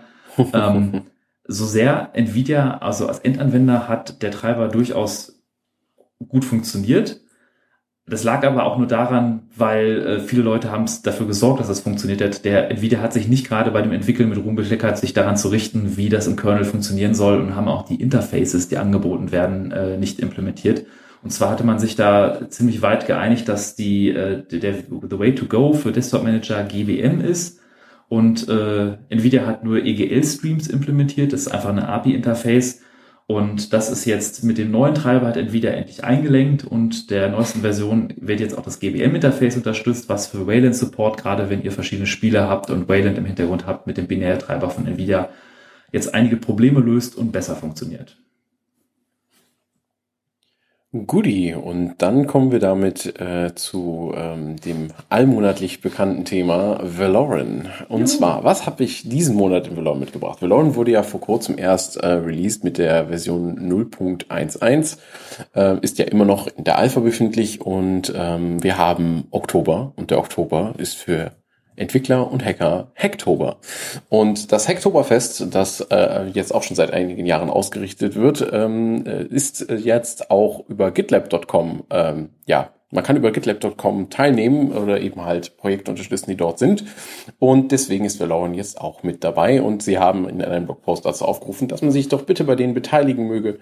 Sie würden sich sehr darüber freuen. Ähm, ja, was gibt es an Features im Game? Ähm, es gibt neue ähm, ja, Landschaftsverbesserungen, ähm, nämlich Büsche und Wasserfälle gibt es jetzt. Ähm, mit den Wasserfällen kam auch äh, für den äh, für den äh, ja für die generische äh, ja, Erstellung von Flüssen gibt es da jetzt auch irgendwie einen besseren Algorithmus, der das ein bisschen besser ähm, ja, der das ein bisschen besser äh, äh, macht. Teilweise sind Flüsse nämlich, äh, wenn sie sich mit Wegen kreuzen, so ein bisschen komisch geworden. Die Brücken haben nicht immer so richtig funktioniert, die Brückengenerierung und so. Und all das, das wurde so ein bisschen verändert und soll jetzt wohl ein bisschen natürlicher aussehen. Ähm, für mich eines der wichtigsten Features ist auf jeden Fall das Top 10 Feature von Valorant, das äh, ich, äh, wenn man mich jetzt fragen würde, was findest du sind die besten Features da dran, ist, man kann nun über die Interaktionstaste E, mit der man normalerweise äh, zum Beispiel andere Leute oder Händler ansprechen kann, sich jetzt nun zu seinen Freunden ans Lagerfeuer setzen und dort seine Lebensenergie generieren, regenerieren. Das ist äh, das Allerbeste, ähm, muss ich sagen. Also wer die Taste K, das ist der Standard fürs Hinsetzen, noch nicht gefunden hatte, der kann es jetzt auch über die Standardtaste E machen ähm, soll demnächst noch solche kleinen Features bieten, wie dass man darüber dann zum Beispiel das Crafting-Menü öffnet. Ich habe Chris nach seinem Highlight gefragt in Valorant. Er meinte, das mit dem Lagerfeuer ist tatsächlich eins seiner Highlights. Das ist absolutes Highlight. ähm, ja, äh, mit am Lagerfeuer, Sonnenuntergang, Valorant, absolut äh, grafisches Highlight, sollte man sich angeschaut haben. Ähm, des Weiteren eine kleine Preview und zwar wird demnächst das System zum Auseinandernehmen von Gegenständen für Ressourcen wird äh, angepasst und zwar wird es jetzt ein eigenes Menü fürs Salvaging geben und dazu auch eine spezielle Station, also ein, äh, wahrscheinlich ein Tisch, an dem man sich dann stellen muss, um dann eben Sachen auseinanderzunehmen. Das ist neu. Ähm, das ist jetzt äh, wohl dann, äh, wird dann das alte äh, Recycling-Tab äh, im Crafting-Menü ersetzen. Und äh, des Weiteren sind es, hat es in der Vergangenheit wohl vergangen, äh, ja, Probleme mit dem Download gegeben äh, via Airshipper. Das ist den Entwicklern bekannt und es wird untersucht. Äh, bisher gibt es aber keine neuen Erkenntnisse. Und wo du es gerade erwähnt hast, wollte ich das mich einfach mal kurz dazwischen schummeln. Äh, mhm. Ich habe das tatsächlich vergessen, das wäre was für unsere News-Section gewesen. Ja. Dass aktuell das Hektoberfest läuft. Ja, richtig. Und äh, vielleicht für die Zuhörer, die es noch nicht kennen, das Hektoberfest ist quasi ein Open-Source-Event, was jedes Jahr im Oktober stattfindet. Und äh, es wird unterstützt von mehreren Firmen, DigitalOcean, Intel und noch ein paar andere sind dabei äh, die einfach sagen, man möchte Open Source was zurückgeben, man möchte halt, man nutzt viel Open Source in der Firma, man möchte auch irgendwie Open Source Projekte unterstützen und äh, bieten dann kleinere Preise. Also in der Vergangenheit waren das tatsächlich nur T-Shirts. Äh, ich glaube mittlerweile, man kann auch sogar Bäume pflanzen lassen als Preise und, und verschiedene Sachen, aber es ist halt, äh, man kriegt halt so eine kleine Belohnung, äh, dass man da mitgemacht hat. Und wie macht man damit? Naja, indem man sich an Open Source beteiligt. Und jetzt die Frage, muss ich jetzt für Intel was programmieren? Nein, eben nicht, sondern es ist quasi alles an Open Source. Also die, die Bedienung, um daran mitzumachen, zumindest die letzten Jahre, war, dass man ein, an einem beliebigen Open Source Projekt ein Pull Request macht, der irgendwie gemerged wird oder der irgendwie substanziell ist. Das hat man jetzt ein bisschen geschärft in diesem Jahr, weil das letzte Jahr gab es das Problem, dass viele Leute sehr viele Schwachsinns-PRs gemacht haben und die Mhm. Projektmaintainer damit ähm, unnötig äh, Arbeit produziert hat, Absolut. so dass jetzt die Projekte quasi aktiv in GitLab oder auf GitHub ein Label hinzufügen müssen, Hacktoberfest, dass sie quasi mitmachen bei dem Hacktoberfest. Aber dann kann man bei diesen Open Source Projekten einfach einen Pull Request machen und man sollte halt auch, es, die, die Maintainer der Projekte dürfen diese Pull Requests markieren als äh, schwachsinnig, dann droht man auch rauszufliegen aus dem Hacktoberfest, aber wenn man was Sinnvolles macht, kann man Open Source unterstützen und gleichzeitig äh, noch Goodies dafür bekommen. Deswegen das Hacktoberfest wollte ich nochmal erwähnt haben. Ich habe noch, noch mal ein ganz anderes Thema, von wegen rausfliegen. Äh, in, in dem Fall fliegt Hitman aus äh, der Plattform GOG raus. Warum ist das relevant für Linux News? Naja, also Hitman wird unter Linux, äh, also ist unter Linux ausführbar. Ähm, und das andere ist, GOG ist äh, eine andere Sache, die, der wir hier so ein bisschen näher stehen, nämlich DRM-Freiheit ähm, äh, ja sehr verhaftet. Also GOG-Spiele sind alle ohne DRM und äh, das ermöglicht natürlich äh, mehr Freiheiten einfach bei der Benutzung, weniger Begrenzung, keinen Online-Zwang und viele, viele andere Sachen. Äh, ähm, das führt, äh, führt aber dazu, dass Hitman äh, ne, ist eigentlich ein Singleplayer-Game und bräuchte also damit gar keinen Support für irgendwelche Online-Geschichten. Ähm, es ist aber ein Online-Zwang mit drin. So, und es ist jetzt so, dass äh, mehrere ähm, Customer, also mehrere äh, Kunden sich äh, beschwert haben, die bei GOG äh, das Spiel Hitman gekauft haben und dann sich trotzdem irgendwie einloggen und anmelden mussten. Ähm, ich habe das schmerzlich nicht bei Hitman erfahren, obwohl es das da auch gab, sondern äh, tatsächlich mehr bei der Master Chief Collection von Microsoft. Also Hm. äh, das war, also ich habe es immer noch nicht gespielt, weil äh, ich halt sogar ein Microsoft-Konto benötige und äh, irgendeine Telefonnummer angeben muss, was ich nicht tun werde. Und dementsprechend, ne, wohlgemerkt, das war aber bei Steam und das, Hm, ne, ja. da gab es nicht das Versprechen, so wie bei GOG. Sprich, GOG hat es rausgeworfen, hat also auf seine Community gehört und versteht natürlich den Aufruhr da auch. Also es gab 2000 Posts im GOG-Forum. Also war jetzt auch kein kleiner, kleiner Aufruhr. Ja, da merkt man mal wieder, dass äh, Kunden äh, Macht haben über ihre äh, ja, Dienstleister und äh, wenn man sich beschwert, kann man auch etwas bewegen. Das gilt nicht nur für die Politik, das gilt auch für ähm, ja, Online-Plattformen.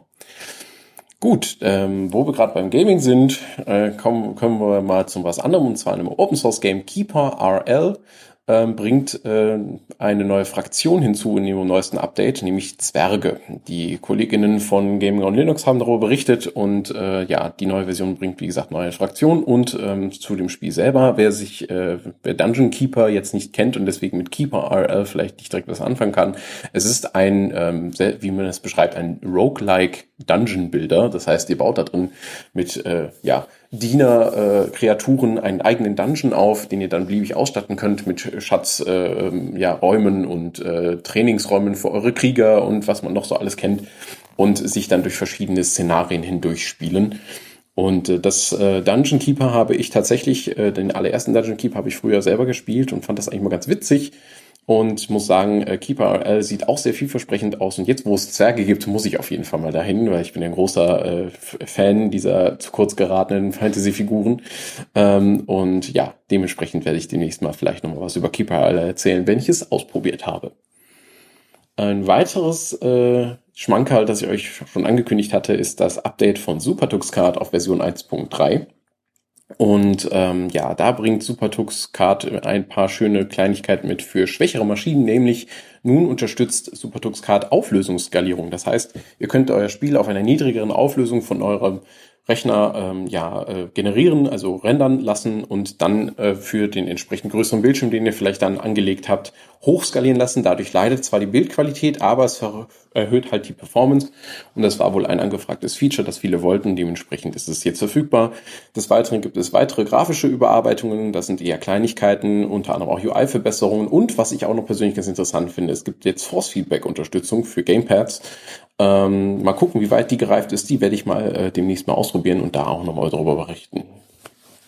Gerade die Auflösungsskalierung äh, stelle ich mir halt am, am Fernsehen total sinnvoll vor. Mhm. Ja? Also, weiß nicht, hast einen kleinen Gaming-Rechner oder irgendwie so, so, so eine Set-Top-Box, na, Set-Top-Box nicht, so schlimm ist es nicht, aber so, so, ne, so einen kleinen Thin-Kleinen quasi Mhm. ähm, und haust da mal kurz ein äh, Superdux-Card drauf äh, und willst einfach nur mal ein bisschen zocken, weiß nicht, mit den Kinders oder weiß ich nicht. Und da, dafür ist es natürlich super. Oder, ne, äh, wie wir auch merken, ne, äh, Auflösung äh, gering halten, erhöht grundsätzlich die Performance und wenn die äh, Spiele das supporten, das ist ja der Grund, warum die, äh, ähm, die Steam Deck nicht entsprechend äh, höhere Auflösung und so weiter supportet. Dann habe ich noch eine Neuigkeit von Steam Deck mitgebracht. Da hatten wir auch letzte Sendung drüber gesprochen. Und zwar ist in den ganzen Ankündigungen, ich weiß nicht, ob es in einem Video war oder in welchem Kontext das gefallen ist, dass äh, das Steam Deck an die Entwickler Valve gesagt haben, dass sie planen bis zum Ende des Jahres oder bis zum Release von Steam Deck quasi 100% der äh, Library, Steam Library mit Proton auch verfügbar zu machen. Und zumindest ist es so angekommen und wurde so in einigen News, ich glaube in einem, einem großen IGN-Artikel wurde das so zitiert, dass Valve jetzt das Ziel hat, mit Proton so weit voranzugehen, dass sie halt auch wirklich ihre komplette Steam-Library äh, äh, kompatibel machen.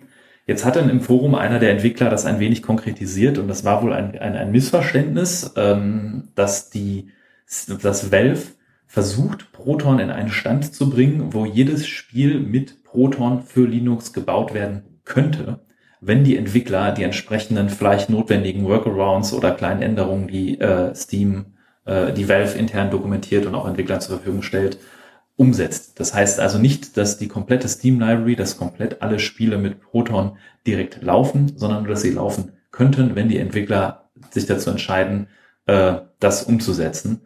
Und ähm, das ist, äh, es klang schon sehr utopisch, als das am Anfang durch die News ging. Ich sehe hier auch ein Nicken meiner Kollegen, aber ich befürchte, dass der ein oder andere vielleicht tatsächlich sich das Steam Deck gekauft hat mit der, mit dem Hintergedanken, dass er ja jedes Spiel, was zumindest in die Leistungseckdaten passt, irgendwie spielen könnte. Und ähm, dass dem jetzt nicht so ist, ist schon ein kleiner ähm, Dämpfer. Strichdämpfer, ja. Aber nichtsdestotrotz, man sieht halt, dass das Commitment von Valve sehr groß ist, Proton weiterzuentwickeln. Ähm, gleichzeitig auch hatten wir in einer der letzten Sendung, ich glaube vorletzte oder letzte Sendung 48, 248 kann man nachhören, äh, mit äh, der Nachteile, dass die äh, Open Source Leute, also die Leute, die bereits den Firmen geholfen haben, die Spiele nach Linux zu portieren, bisschen befürchten, dass es nicht mehr äh, die Möglichkeit geben wird, oder zumindest weniger Firmen bereit sind, ihre Software nativ für Linux bereitzustellen und sich nur noch auf Proton verlassen. Ob das jetzt so Mhm. gut ist für Proton, ist eine andere Sache, aber naja, Ja, es betrifft ja Feral Interactive zum Beispiel, die sind ja ganz groß da in dem Geschäft mit drin gewesen. genau. Ähm, aber wo wir schon bei Steam sind, habe ich auch noch eine Sache mitgebracht. Äh, ich bin jetzt in letzter Zeit auch wieder ein bisschen mehr am Zocken und habe mir Steam via Flatpak installiert. Flatpak ist diese Desktop ähm, universale äh, Image von, von also Anwendungspaketformat, eins dieser verschiedenen, die es aktuell gibt. Und äh, es basiert auf Container, Container, Containertechnologie, genauso wie Proton die Spiele für äh, Linux in Containern startet. Und das Problem war, dass ein Container innerhalb eines Containers zu starten mit Flatpak nicht möglich war und ich einfach lange Zeit keine Proton-Spiele spielen konnte. Und äh, die meisten Distributionen liefern Flatpak 1.10 aus, was das noch nicht kann. Aber mit 1.11 kam es dann dazu. Äh, und mit 1.12 ist es jetzt auch deutlich verbessert worden, dass es jetzt möglich ist. Ich spiele aktuell diverse alte Windows-Spiele ohne Probleme mit auf meinem Flatpak-basierten Steam.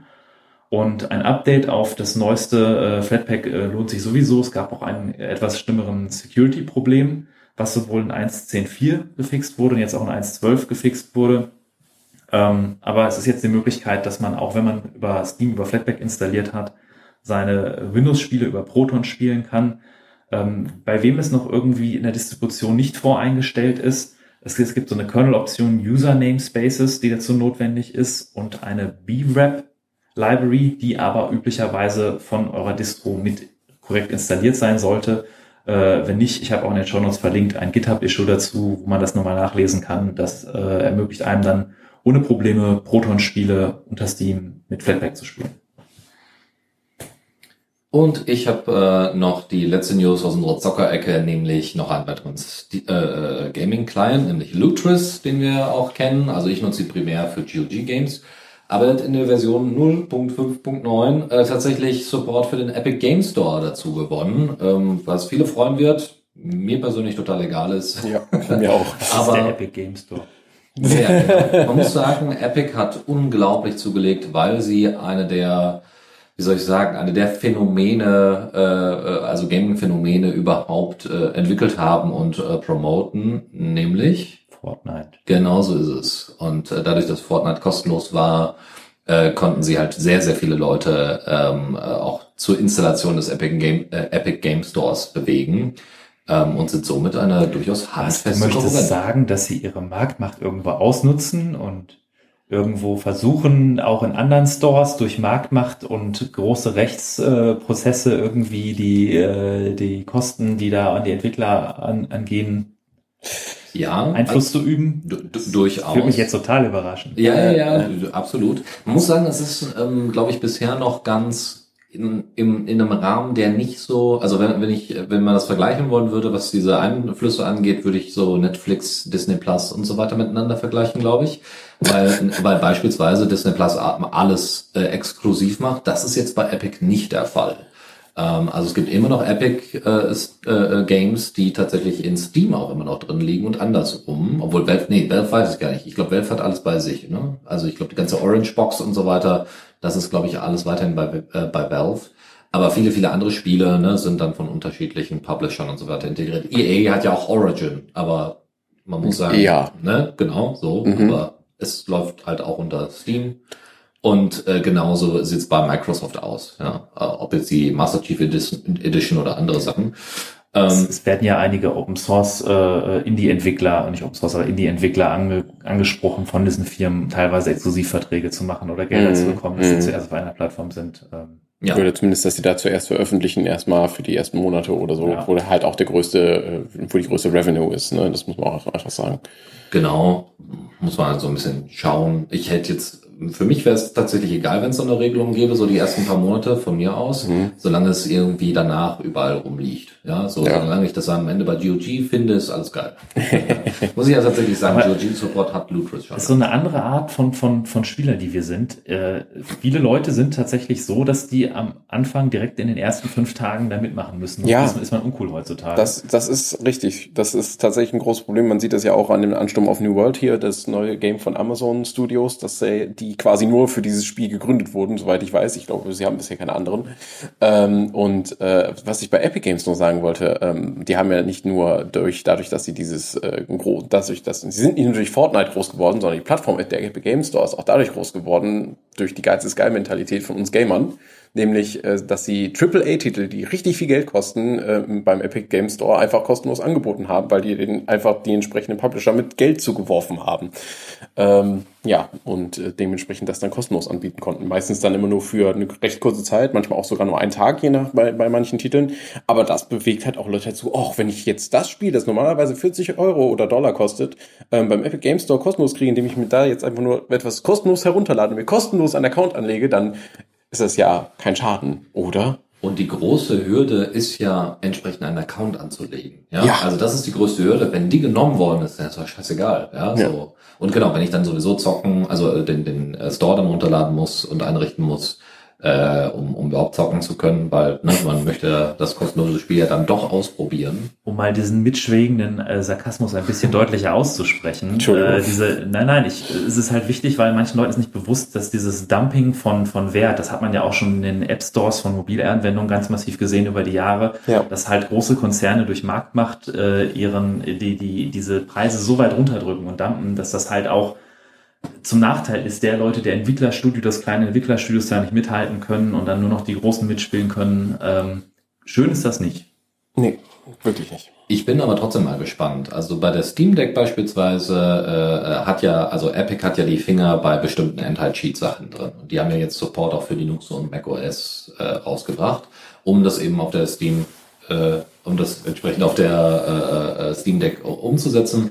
Mal schauen. Also das, äh, vielleicht gibt es da in einigen Sachen, also in einigen Bereichen Kollaboration, weil Epic dann vielleicht sagt, ganz ehrlich, Hardware bauen wir jetzt nicht. Ja, also ich meine, das ist ja auch für Valve eine neue Geschichte, aber die sind deutlich länger dran. Neu ist es nicht. Dass sie Hardware bauen, nicht. und Meistens ist- sind sie eher dafür bekannt, dass es schief geht.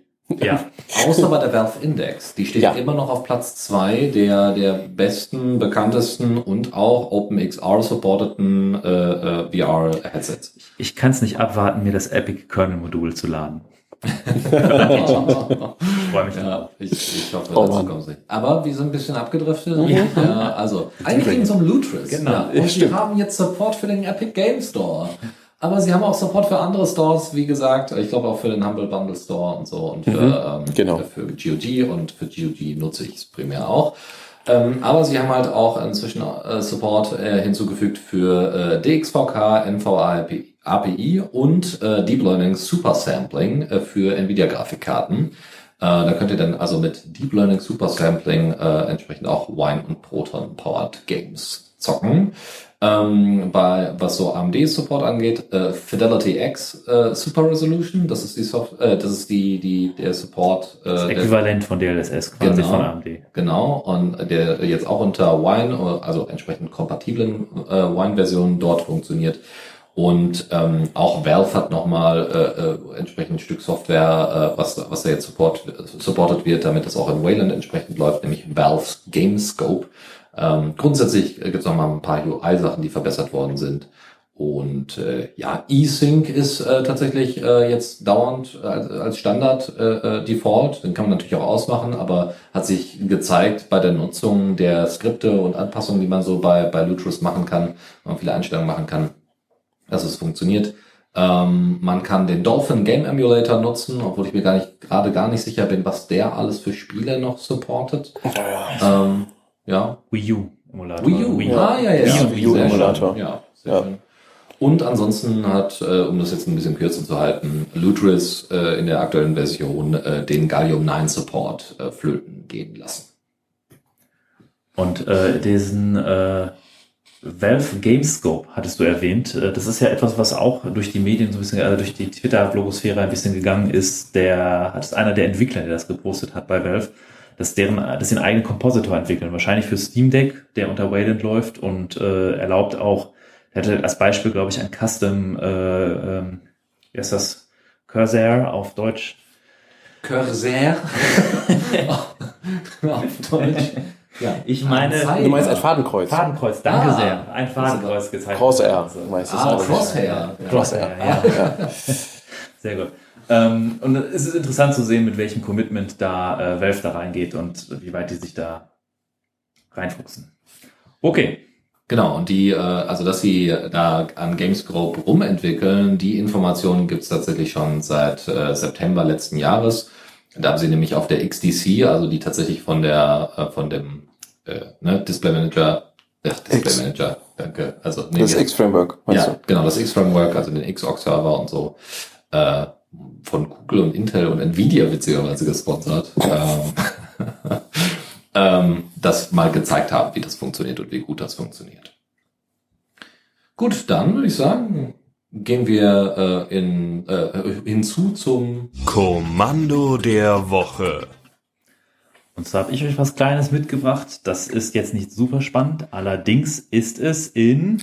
Rust geschrieben. Danke sehr. Das funktioniert immer besser mit jeder Sendung.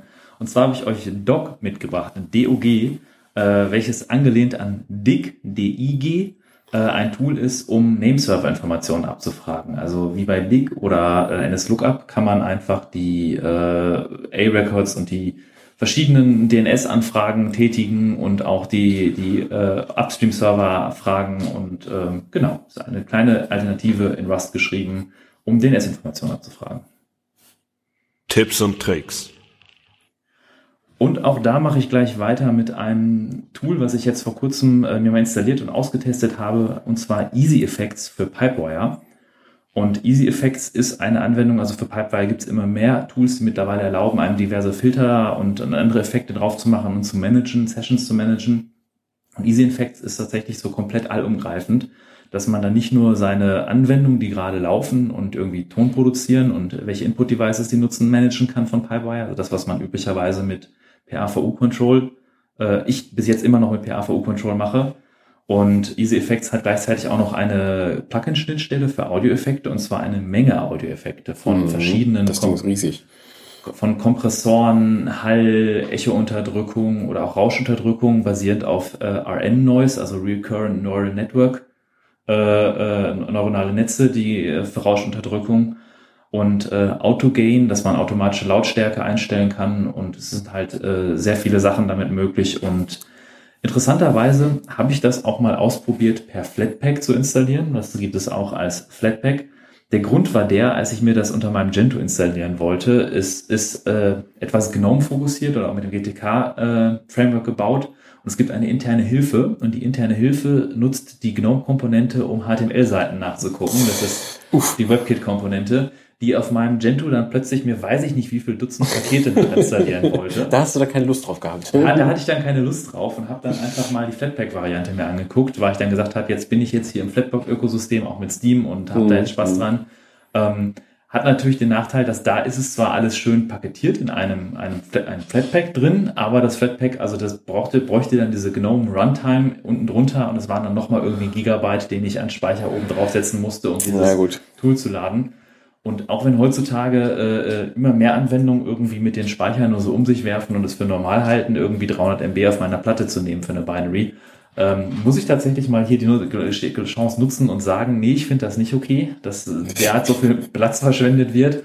Und ähm, die Flatpak-Variante habe ich dann doch nicht gewählt. Also als Gentoo-User habe ich dann einfach das Use-Flag angepasst, um die Documentation nicht mit zu installieren. Dann waren die Dependencies auch weg und dann waren es irgendwie nur 100 MB, die ich nach, die ich nach kompiliert habe, aber ähm, wie dem auch sei, man ändert nichts daran, dass Easy Effects auf jeden Fall eine sehr coole Anwendung ist für Pipewire-Nutzer, um verschiedene Effekte drauf zu machen, um Auto-Lautstärken äh. Also die Liste ist lang, auch in den Show Notes verlinkt, könnt ihr euch ja mal anschauen. Okay, dann muss ich jetzt einmal kurz ein Fass aufmachen, weil äh, ich habe mit euch klei ein kleines Experiment vor. Das hätte ich vielleicht auch ankündigen können, aber ich habe mir gedacht, ich lasse unsere ZuhörerInnen mal im Unklaren. Ähm, und zwar wollte ich nämlich äh, mit euch mal diskutieren ähm, über einen ähm, ja, Blog-Eintrag, über den ich gestolpert bin, von jemandem, der von sich selber sagt, ich habe versucht, ein äh, privatsphäre-orientiertes Analytics-Tool für Webseiten ähm, ja, zusammenzustellen mit Hilfe anderer Programme. Und ich habe dabei einige Dinge gelernt und das, was diese Person dabei gelernt hat, wollte ich mit euch mal einfach mal kurz zur Diskussion stellen, dass da jeder von uns einfach mal vielleicht nur ein, zwei Sätze einfach mal zu den verschiedenen Punkten sagt. Und zwar ähm, habe ich einmal die quasi die Pain Points so mitgebracht, die die Person beschrieben hat. Und zum einen sagt die Person zum Beispiel, ja, ähm, üblicherweise ist es so, dass wenn man also versucht zu analysieren, wer eine Webseite so benutzt, da gibt es ja verschiedene Techniken, wie man das macht. Früher hat man das immer über Cookies gemacht. Cookies sind, wie wir wissen, seit der DSGVO ein Bu-Thema. Das möchte gar keiner mehr machen. Ähm, und äh, seitdem gibt es eher andere Techniken, die benutzt werden, wie zum Beispiel immer das Fingerprinting des Browsers, weil ein Browser verrät relativ viel über sich selbst, das Betriebssystem, auf dem er läuft und so weiter und so fort. Und darüber kann man schon einiges herausfinden, sodass man leicht identifizieren kann, ist es gegebenenfalls die gleiche Person, die diese Webseite gerade wieder besucht. Und ähm, die, der, ähm, ja, der Punkt von dem äh, Menschen war dort an der Stelle gewesen. Eigentlich ist das blöd, weil Fingerprinting ist halt sehr Privatsphäre invasiv. Ähm, dadurch, dass man dadurch eben sehr viel über Personen herausfinden kann, über Webseitennutzer. Und eigentlich waren Cookies gar nicht so böse. Das Problem ist, die DSGVO hat aber dafür gesorgt, dass sehr viele Webseiten jetzt versuchen, Cookies so gut es geht loszuwerden, um benutzerfreundlich zu sein. Was allerdings dann dazu führt, dass sie auf andere Techniken zurückgreifen müssen, die seiner Meinung nach nicht so toll sind. Ähm, und äh, das Tool, äh, diese Person bietet jetzt stattdessen, dass man Fingerprinting benutzt, jetzt auch ähm, einfach als Alternative zu Cookies äh, ein Ablegen von Daten im Session Storage des Browsers an, so dass man, solange also dieser Session Storage nicht gelöscht wird, man trotzdem tracken kann, ähm, was ja nach der Meinung dieser Person besser ist, weil so hat ein Webseitenbesucher mehr Kontrolle. Wie seht ihr das? Also äh, das ist ein spannendes Thema, weil wie du gesagt hast, dass die DSGVO, die äh, versucht hat, durch äh, dieses Tracking zu unterbinden, in ihrer technischen Hochkompetenz äh, sich mal wieder nur auf Cookies beschränkt hat und dass Cookies eine Technologie sind, um äh, Session äh, persistent über mehrere Aufrufe einer Webseite zu halten. Äh, es war schon vorher bekannt, es war früher ein Projekt der EFF, e das hieß Panop Panoptikum. Ich habe gerade mal geguckt, das heißt mittlerweile Cover Your Tracks. Mhm. Äh, Link habe ich auch in den Shownotes hinzugefügt, coveryourtracks.eff.org. ähm, wo quasi gezeigt wird, mit wie vielen Metriken und wie vielen Technologien man heutzutage jemanden tracken kann. Also dieses Fingerprinting vom Browser funktioniert ja teilweise über Ausnutzen von, also nicht Schwachstellen, aber von ähm, nicht klaren Designentscheidungen, die dafür zu führen, dass unter Browsern leichte Unterschiede bestehen, je nach welches Betriebssystem, je nachdem, wie lange ihr den Rechner schon nutzt, also auch Zeit und so spielen da rein. Und ähm, das ist ein, eine Art von Tracking, die ich ähm, mehr als unsympathisch finde. Also Mhm. das ist, wie du sagst, sehr Privatsphäre intensiv. Und durch diese äh, Cookie-Ordnung, diese Cookie-Banner, die eigentlich nur missbraucht werden, um Leute zu nerven, damit die dann doch klicken auf alle akzeptieren. Ja. Ähm, und der andere Effekt ist, dass dann diese anderen Technologien immer stärker verwendet werden und man als äh, heutzutage Nutzer im Internet mit einem Browser eigentlich allen meinen Verwandten, Bekannten, Familie immer sofort diverse Plugins installiere, die dafür sorgen, dass äh, gewisse Browser-Features deaktiviert werden, dass Skripte nicht einfach frei erlaubt werden und es ist äh, ja im Grunde genommen Stimmst du, du stimmst Stimme da mehr zu. dazu? Ja, Ja. okay. Kurzversion. Aber also äh, ich finde es grundsätzlich eine, eine spannende Geschichte. Man hat auf der einen Seite es hingekriegt, ähm, Hürden aufzubauen, damit äh, Leute auf die Webseite, also ne, darüber informiert werden, was bereits sowieso schon lange mit ihren Daten passiert. Mhm. Das ist so eine große Hürde, dass man sich jetzt Alternativen dazu aussucht, weil es hat anscheinend reale Auswirkungen. Wer hätte es gedacht? Wer hätte es gedacht, ja, ja. dass, dass äh, gesetzliche Reglementierung was bringen. Ja, ähm, das Problem ist, man wird natürlich dabei immer erfinderischer, ähm, irgendwelche Lösungen zu finden, aber das ist in jedem Bereich, egal ob es um Kriminalität geht oder sonstiges, ist das jedes Mal ein Katz-und-Maus-Spiel. Mhm. Nur im Digitalen äh, habe ich so das Gefühl, dass die, äh, wie soll ich sagen, die, die, das Gleichgewicht da deut eine deutliche Umwucht hat, äh, was Ja. die ganzen digitalen Absolut. äh, Services-Anbieter angeht. Ja, die bürokratischen und bzw. Legislaturprozesse sind halt einfach sehr viel langsamer. Die kommen den Entwicklungen, die es technisch im Internet halt gibt, einfach nicht hinterher. Dass die DSGVO jetzt kommt oder kam, war lange ja abzusehen und hat trotzdem viel überrascht. Und auf der anderen Seite denke ich, dass die, die DSGVO hat vier Jahre, war vier Jahre in the making und kam diese vier Jahre eigentlich schon zu spät. Wobei man auch äh, ein bisschen revidierend von meinem letzten Punkt sagen muss, dass diese, also an sich wäre ja Tracking auch mit anderen Technologien nicht unbedingt DSGVO-konform. Nein, das ist damit auch nicht gesagt. Es geht Ja, ja. darum, dass wie, wie gut kann ein Benutzer ja zum Beispiel auch kontrollieren. Also Cookies löschen kann ich halt mit einem Klick. Das geht relativ einfach heutzutage bei einem Browser. Ja. UUID-Fingerprinting kann ich nicht unterbinden. Das passiert. Also mein Browser-Fingerprint, der ist immer da. Also es gibt schon Technologien dagegen. Also es gibt ähm, den, der, der Tor-Browser kommt standardgemäß mit einem ganzen Satz an Plugins. Mhm, äh, ich mhm. kriege es jetzt gerade nicht auf der auf, auf Ja, den Kopf, aber ist es ist Details. die Möglichkeit, sich dagegen zu wehren. Dass man dieses technische Kat- Katz-und-Maus-Spiel hat, ist eine Sache. Aber andererseits muss man auch sagen, dass Firmen, die nicht gerade die Absicht haben, zu also die sagen, wir tracken, weil es gerade irgendwie einfach in unserem CMS zusammenzuklicken war, jetzt vielleicht mal drüber nachdenken und sagen, naja, wir müssten so einen Cookie-Banner machen, wenn wir den aber nicht wollen, weil der irgendwie dann Marketing traurig wird. Äh, gucken wir mal, dass wir diesen Haken nicht setzen und nicht Tracking machen. Also es Ja. hat durchaus diese Effekte schon, die positiven Effekte. Also da, da begrüße ich die DSGVO. Ich Hm. will jetzt, nicht, will jetzt nicht sagen, dass die DSGVO da irgendwie nicht ihren Zweck erfüllt. Ganz im Gegenteil. Also da bin ich schon sehr froh darüber, was das, das gebracht hat, dass das ein Bewusstsein von vielen Leuten gebracht hat. Sie Ähm, müssen sich ja jetzt damit auseinandersetzen, genau. ja.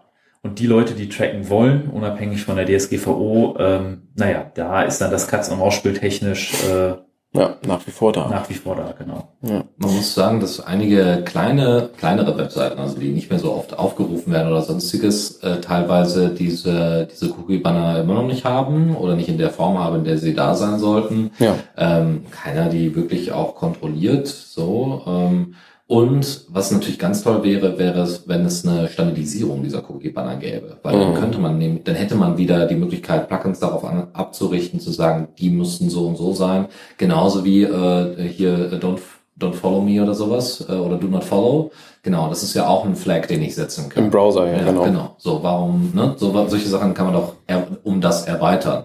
Da muss man natürlich gucken, wenn man so eine Standardisierung macht, dass äh, die auch äh, technische Entwicklung äh, äh, weiter weiterbringen kann. Ja. Wo du sagtest, es gibt Plugins, um Cookie-Banner zu unterdrücken. Aber Vorsicht, also ich glaube, äh, Cookie-Banner und, und No-Cookie-Banner oder so heißen die bei, bei Firefox, Mozilla im, im Plugin-Store, im Add-on-Store.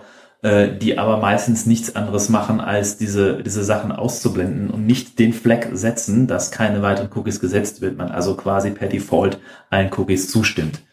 Hast du eine Empfehlung für ein anderes Plugin? Das, nee, also halt stopp, das ist aber nicht ganz richtig. Also de facto, laut DSGVO, heißt das, dass du gar keine Cookies setzen darfst.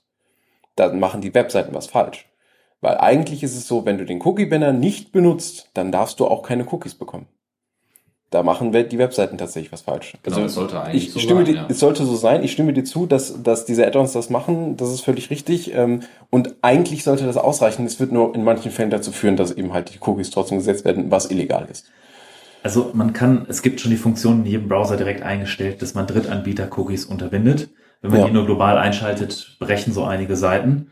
Ähm, das Plugin, was ich jetzt verwende, das ist aber, weiß nicht, wie gut das eine Empfehlung ist, ist U-Matrix. Mhm. Ähm, das ist auch von demselben Hersteller, also selben Kollegen, der äh, uBlock Origin macht. Und äh, U-Matrix ist halt die Möglichkeit, dass ich wirklich, wenn ich auf einer Domain bin, für jede Drittanbieter-Domain, für jede Subdomain einzeln einstellen kann, will ich von der Cookies, CSS, Grafik, Medien und irgendwas.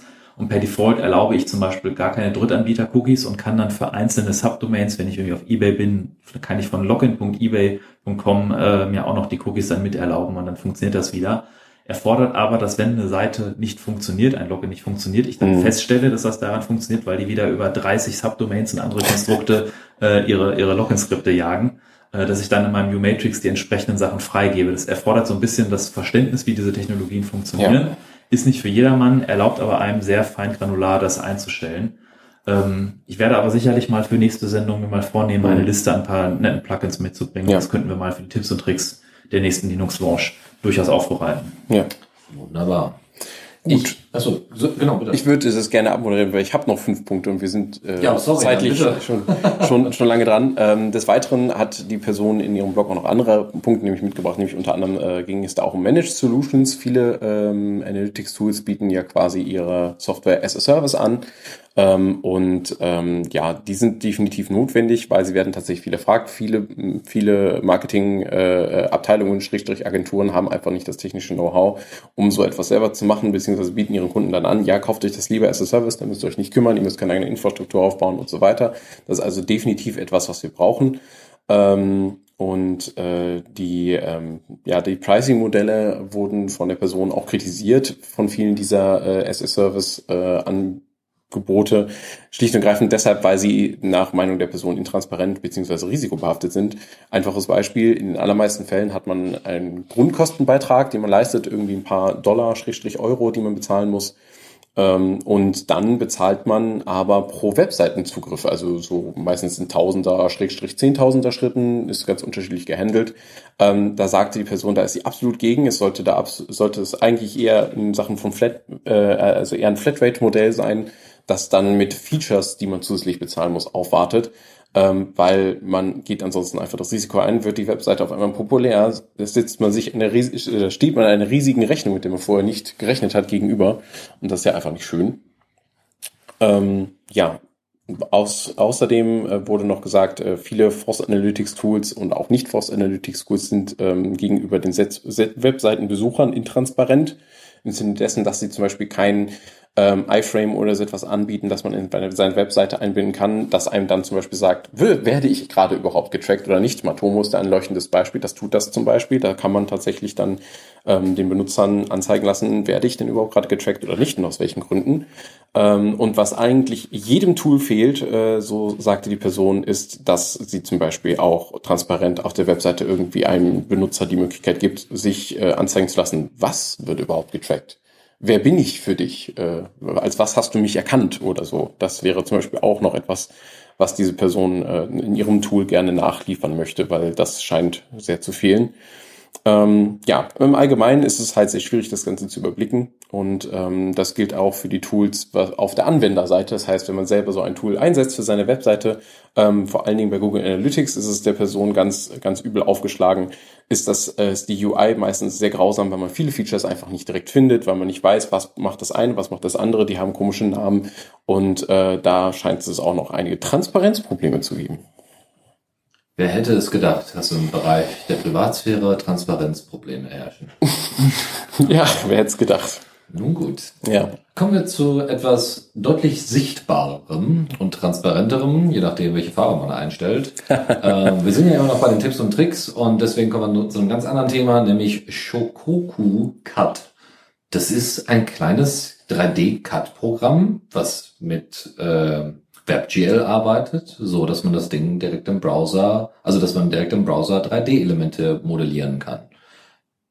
Also Kleinigkeiten ein bisschen ausprobieren oder vielleicht auch äh, ne, Schülerinnen und Schüler äh, sowas äh, irgendwie nahebringen. Äh, sehr easy zu, zu benutzen. Es gibt auch eine kleine Demo, die man ausprobieren kann. Das als Empfehlung. Das andere ist ähm, äh, Jamulus. Jamulus ist dafür da, damit ihr mit äh, geringer Latenz, zum Beispiel Chöre oder äh, sonstige Jam-Sessions, die ihr so macht mit Instrumenten und Co., ähm, äh, darüber organisieren könnt, digital, Also online. online. Übers Internet. In diesen komisch Datenautobahnen. Ah ja. Datenautobahn. Genau. Äh, Das ist funkt- Neuland. Genau. Also ich äh, kenne tatsächlich äh, Personen, die das auch direkt ausprobiert haben und äh, wo das auch funktioniert. Also es ist jetzt nicht, ne, wie das immer so ist. Es ist vom Interface sehr open sourcig. Aber es Heißt- funktioniert. Heißt, es ist nicht genau, es funktioniert genau, aber es ist jetzt ne nicht äh, nicht äh, wie soll man sagen optisch äh, die Creme oder so Ja, genau. Deswegen, ähm, aber gerne da mal reinschauen. Ähm, und äh, wir haben noch ein, einen Hinweis, äh, auch eine Erfahrung, die ich vor, äh, vor einigen Tagen selber gemacht habe, nämlich äh, ihr könnt in GNOME Software selber Arch-Pakete installieren, wenn ihr Arch Linux nutzt. Dafür müsst ihr einfach GNOME Software Package Kit, das Package Kit Plugin installieren und könnt damit äh, lockerflockig äh, jetzt auch aus GNOME Software heraus Sachen suchen, installieren und machen und tun. Updates, da werden euch nicht alle separaten eigenen Pakete angezeigt zum Updaten, sondern wird gesagt, äh, Es gibt haben- Updates. Genau, es gibt Updates, aber wenn ihr auf diese Update-Seite geht, also ihr habt jetzt so Erkunden installiert Mhm. und Aktualisierung Aktualisierung. ganz oben, dann zeigt er euch an, ihr könnt die äh, Updates, die es dann so gibt, ja, die man eigentlich ausdifferenziert hat, je nach Paket, ja, wenn man ganz normal äh, das äh, AOR oder den, den äh, Package Manager nutzt, wo gemerkt, lädt das Ding keine Sachen aus dem AOR herunter, sondern nur aus dem normalen Repos. Okay, aus den normalen Repos. Ja. Genau, äh, weil die den Package Kit Support entsprechend mit drin haben. Ähm, und da wird euch in GNOME Software werden euch nicht die Updates einzeln aufgelistet, wie das zum Beispiel bei der Gerätefirmware über Firmware Mhm, Updates mhm. stattfindet. Sondern da wird dann einfach gesagt, wir haben Betriebssystemaktualisierung. Das könnte Leistung, Stabilitäts- und Sicherheitsverbesserungen enthalten. Wenn ich aber dann mal so selber reingucke, naja, da will einer meinen Pip- Pipewire akt, äh, aktualisieren. Mhm. Ja, kann, kann, kann auch Stabilität bringen, kann auch manchmal Breaking Changes mit sich bringen. Ja, Ähm, ähm, aber wie auch immer, funktioniert. auf ja, funktioniert. Fall. Und der letzte Hinweis ist äh, ein kleiner Blog Blogbeitrag, der zeigt, wie ihr MP3-Tags massenhaft äh, ähm, entsprechend äh, entfernen könnt, wenn ihr das unbedingt wollt oder auch ändern könnt. Ähm, zugegebenermaßen ist es eine Open Source Software, die äh, sehr, also die auch unter Windows funktioniert und auch dort ausprobiert worden ist. Also es ist kein direkter Linux-bezogener, äh, keine Linux-bezogene News, aber der Editor ist Open Source. Und damit war das das letzte Thema. Mhm. Haben wir noch irgendwelche, wie soll ich sagen, noch irgendwelche Punkte, die wir ansprechen müssen? Irgendetwas, was euch fehlt, was ihr noch mal kundtun wollt? Wie die Li- äh, Linux auch so fandet, die 250. Man muss ja auch sagen, so, dass es die 250. ist, ist ja jetzt auch nicht so wahnsinnig selbstverständlich. Nee, es ist schon ziemlich viel. Ne? Und mit unserer Regelmäßigkeit funktioniert es ja anscheinend auch. Ja, deswegen kommen ja auch ständig jetzt neu hinzu. Das ist ja das Schöne. Immer So zwölf sind's. pro Jahr. Genau. Mindestens. So, im Ja. Idealfall. Vielleicht haben Im wir noch ein paar Idealfall. Sondersendungen. Hoffentlich. Vielleicht haben wir auch mal thematische Schwerpunkte. Und da kommt ihr ins Spiel, wenn ihr Lust darauf habt, uns einfach mal so ein paar Themen zuzuschicken. Oder sagt, äh, ähm, wir würden gerne mal eine ganz andere Form der Linux-Lounge äh, vielleicht gerne mal ausprobiert sehen. Dann schickt Oder uns, wie hören. gesagt, gerne eine E-Mail. Ja, oder hören, genau, natürlich. Äh, dann schickt uns gerne E-Mail, äh, eine E-Mail an kommentar at theradio.cc oder kommt bei uns in den Chat äh, und dann sprechen wir da nochmal äh, äh, von Kontakt zu Kontakt mal drüber. Äh, alles andere können wir jetzt äh, nach äh, der Sendung nochmal klären. Da bleiben wir ja immer im Livestream noch ein bisschen und ähm, da kann dann die Konversation und Diskussion weiter stattfinden. Äh, wir wünschen allen, die jetzt äh, das Ganze im Podcast hören, noch äh, einen schönen Tag und äh, allen anderen äh, noch viel Spaß jetzt im Nachhinein. Und wir hoffen auf die nächsten 250 Sendungen. Wupp, wupp. Ähm, hast du mal ausgerechnet, wie viele Jahre das wir monatlich senden müssen? Okay, Ja, wir kriegen das bis jetzt ja sehr gut hin. Also mal schauen. mal schauen. Mal schauen. Äh, In diesem Sinne, tschüss ja, zusammen. Wir machen keine Versprechungen. Bis zum nächsten Mal und danke auch an Michael und Chris. Ciao, ciao.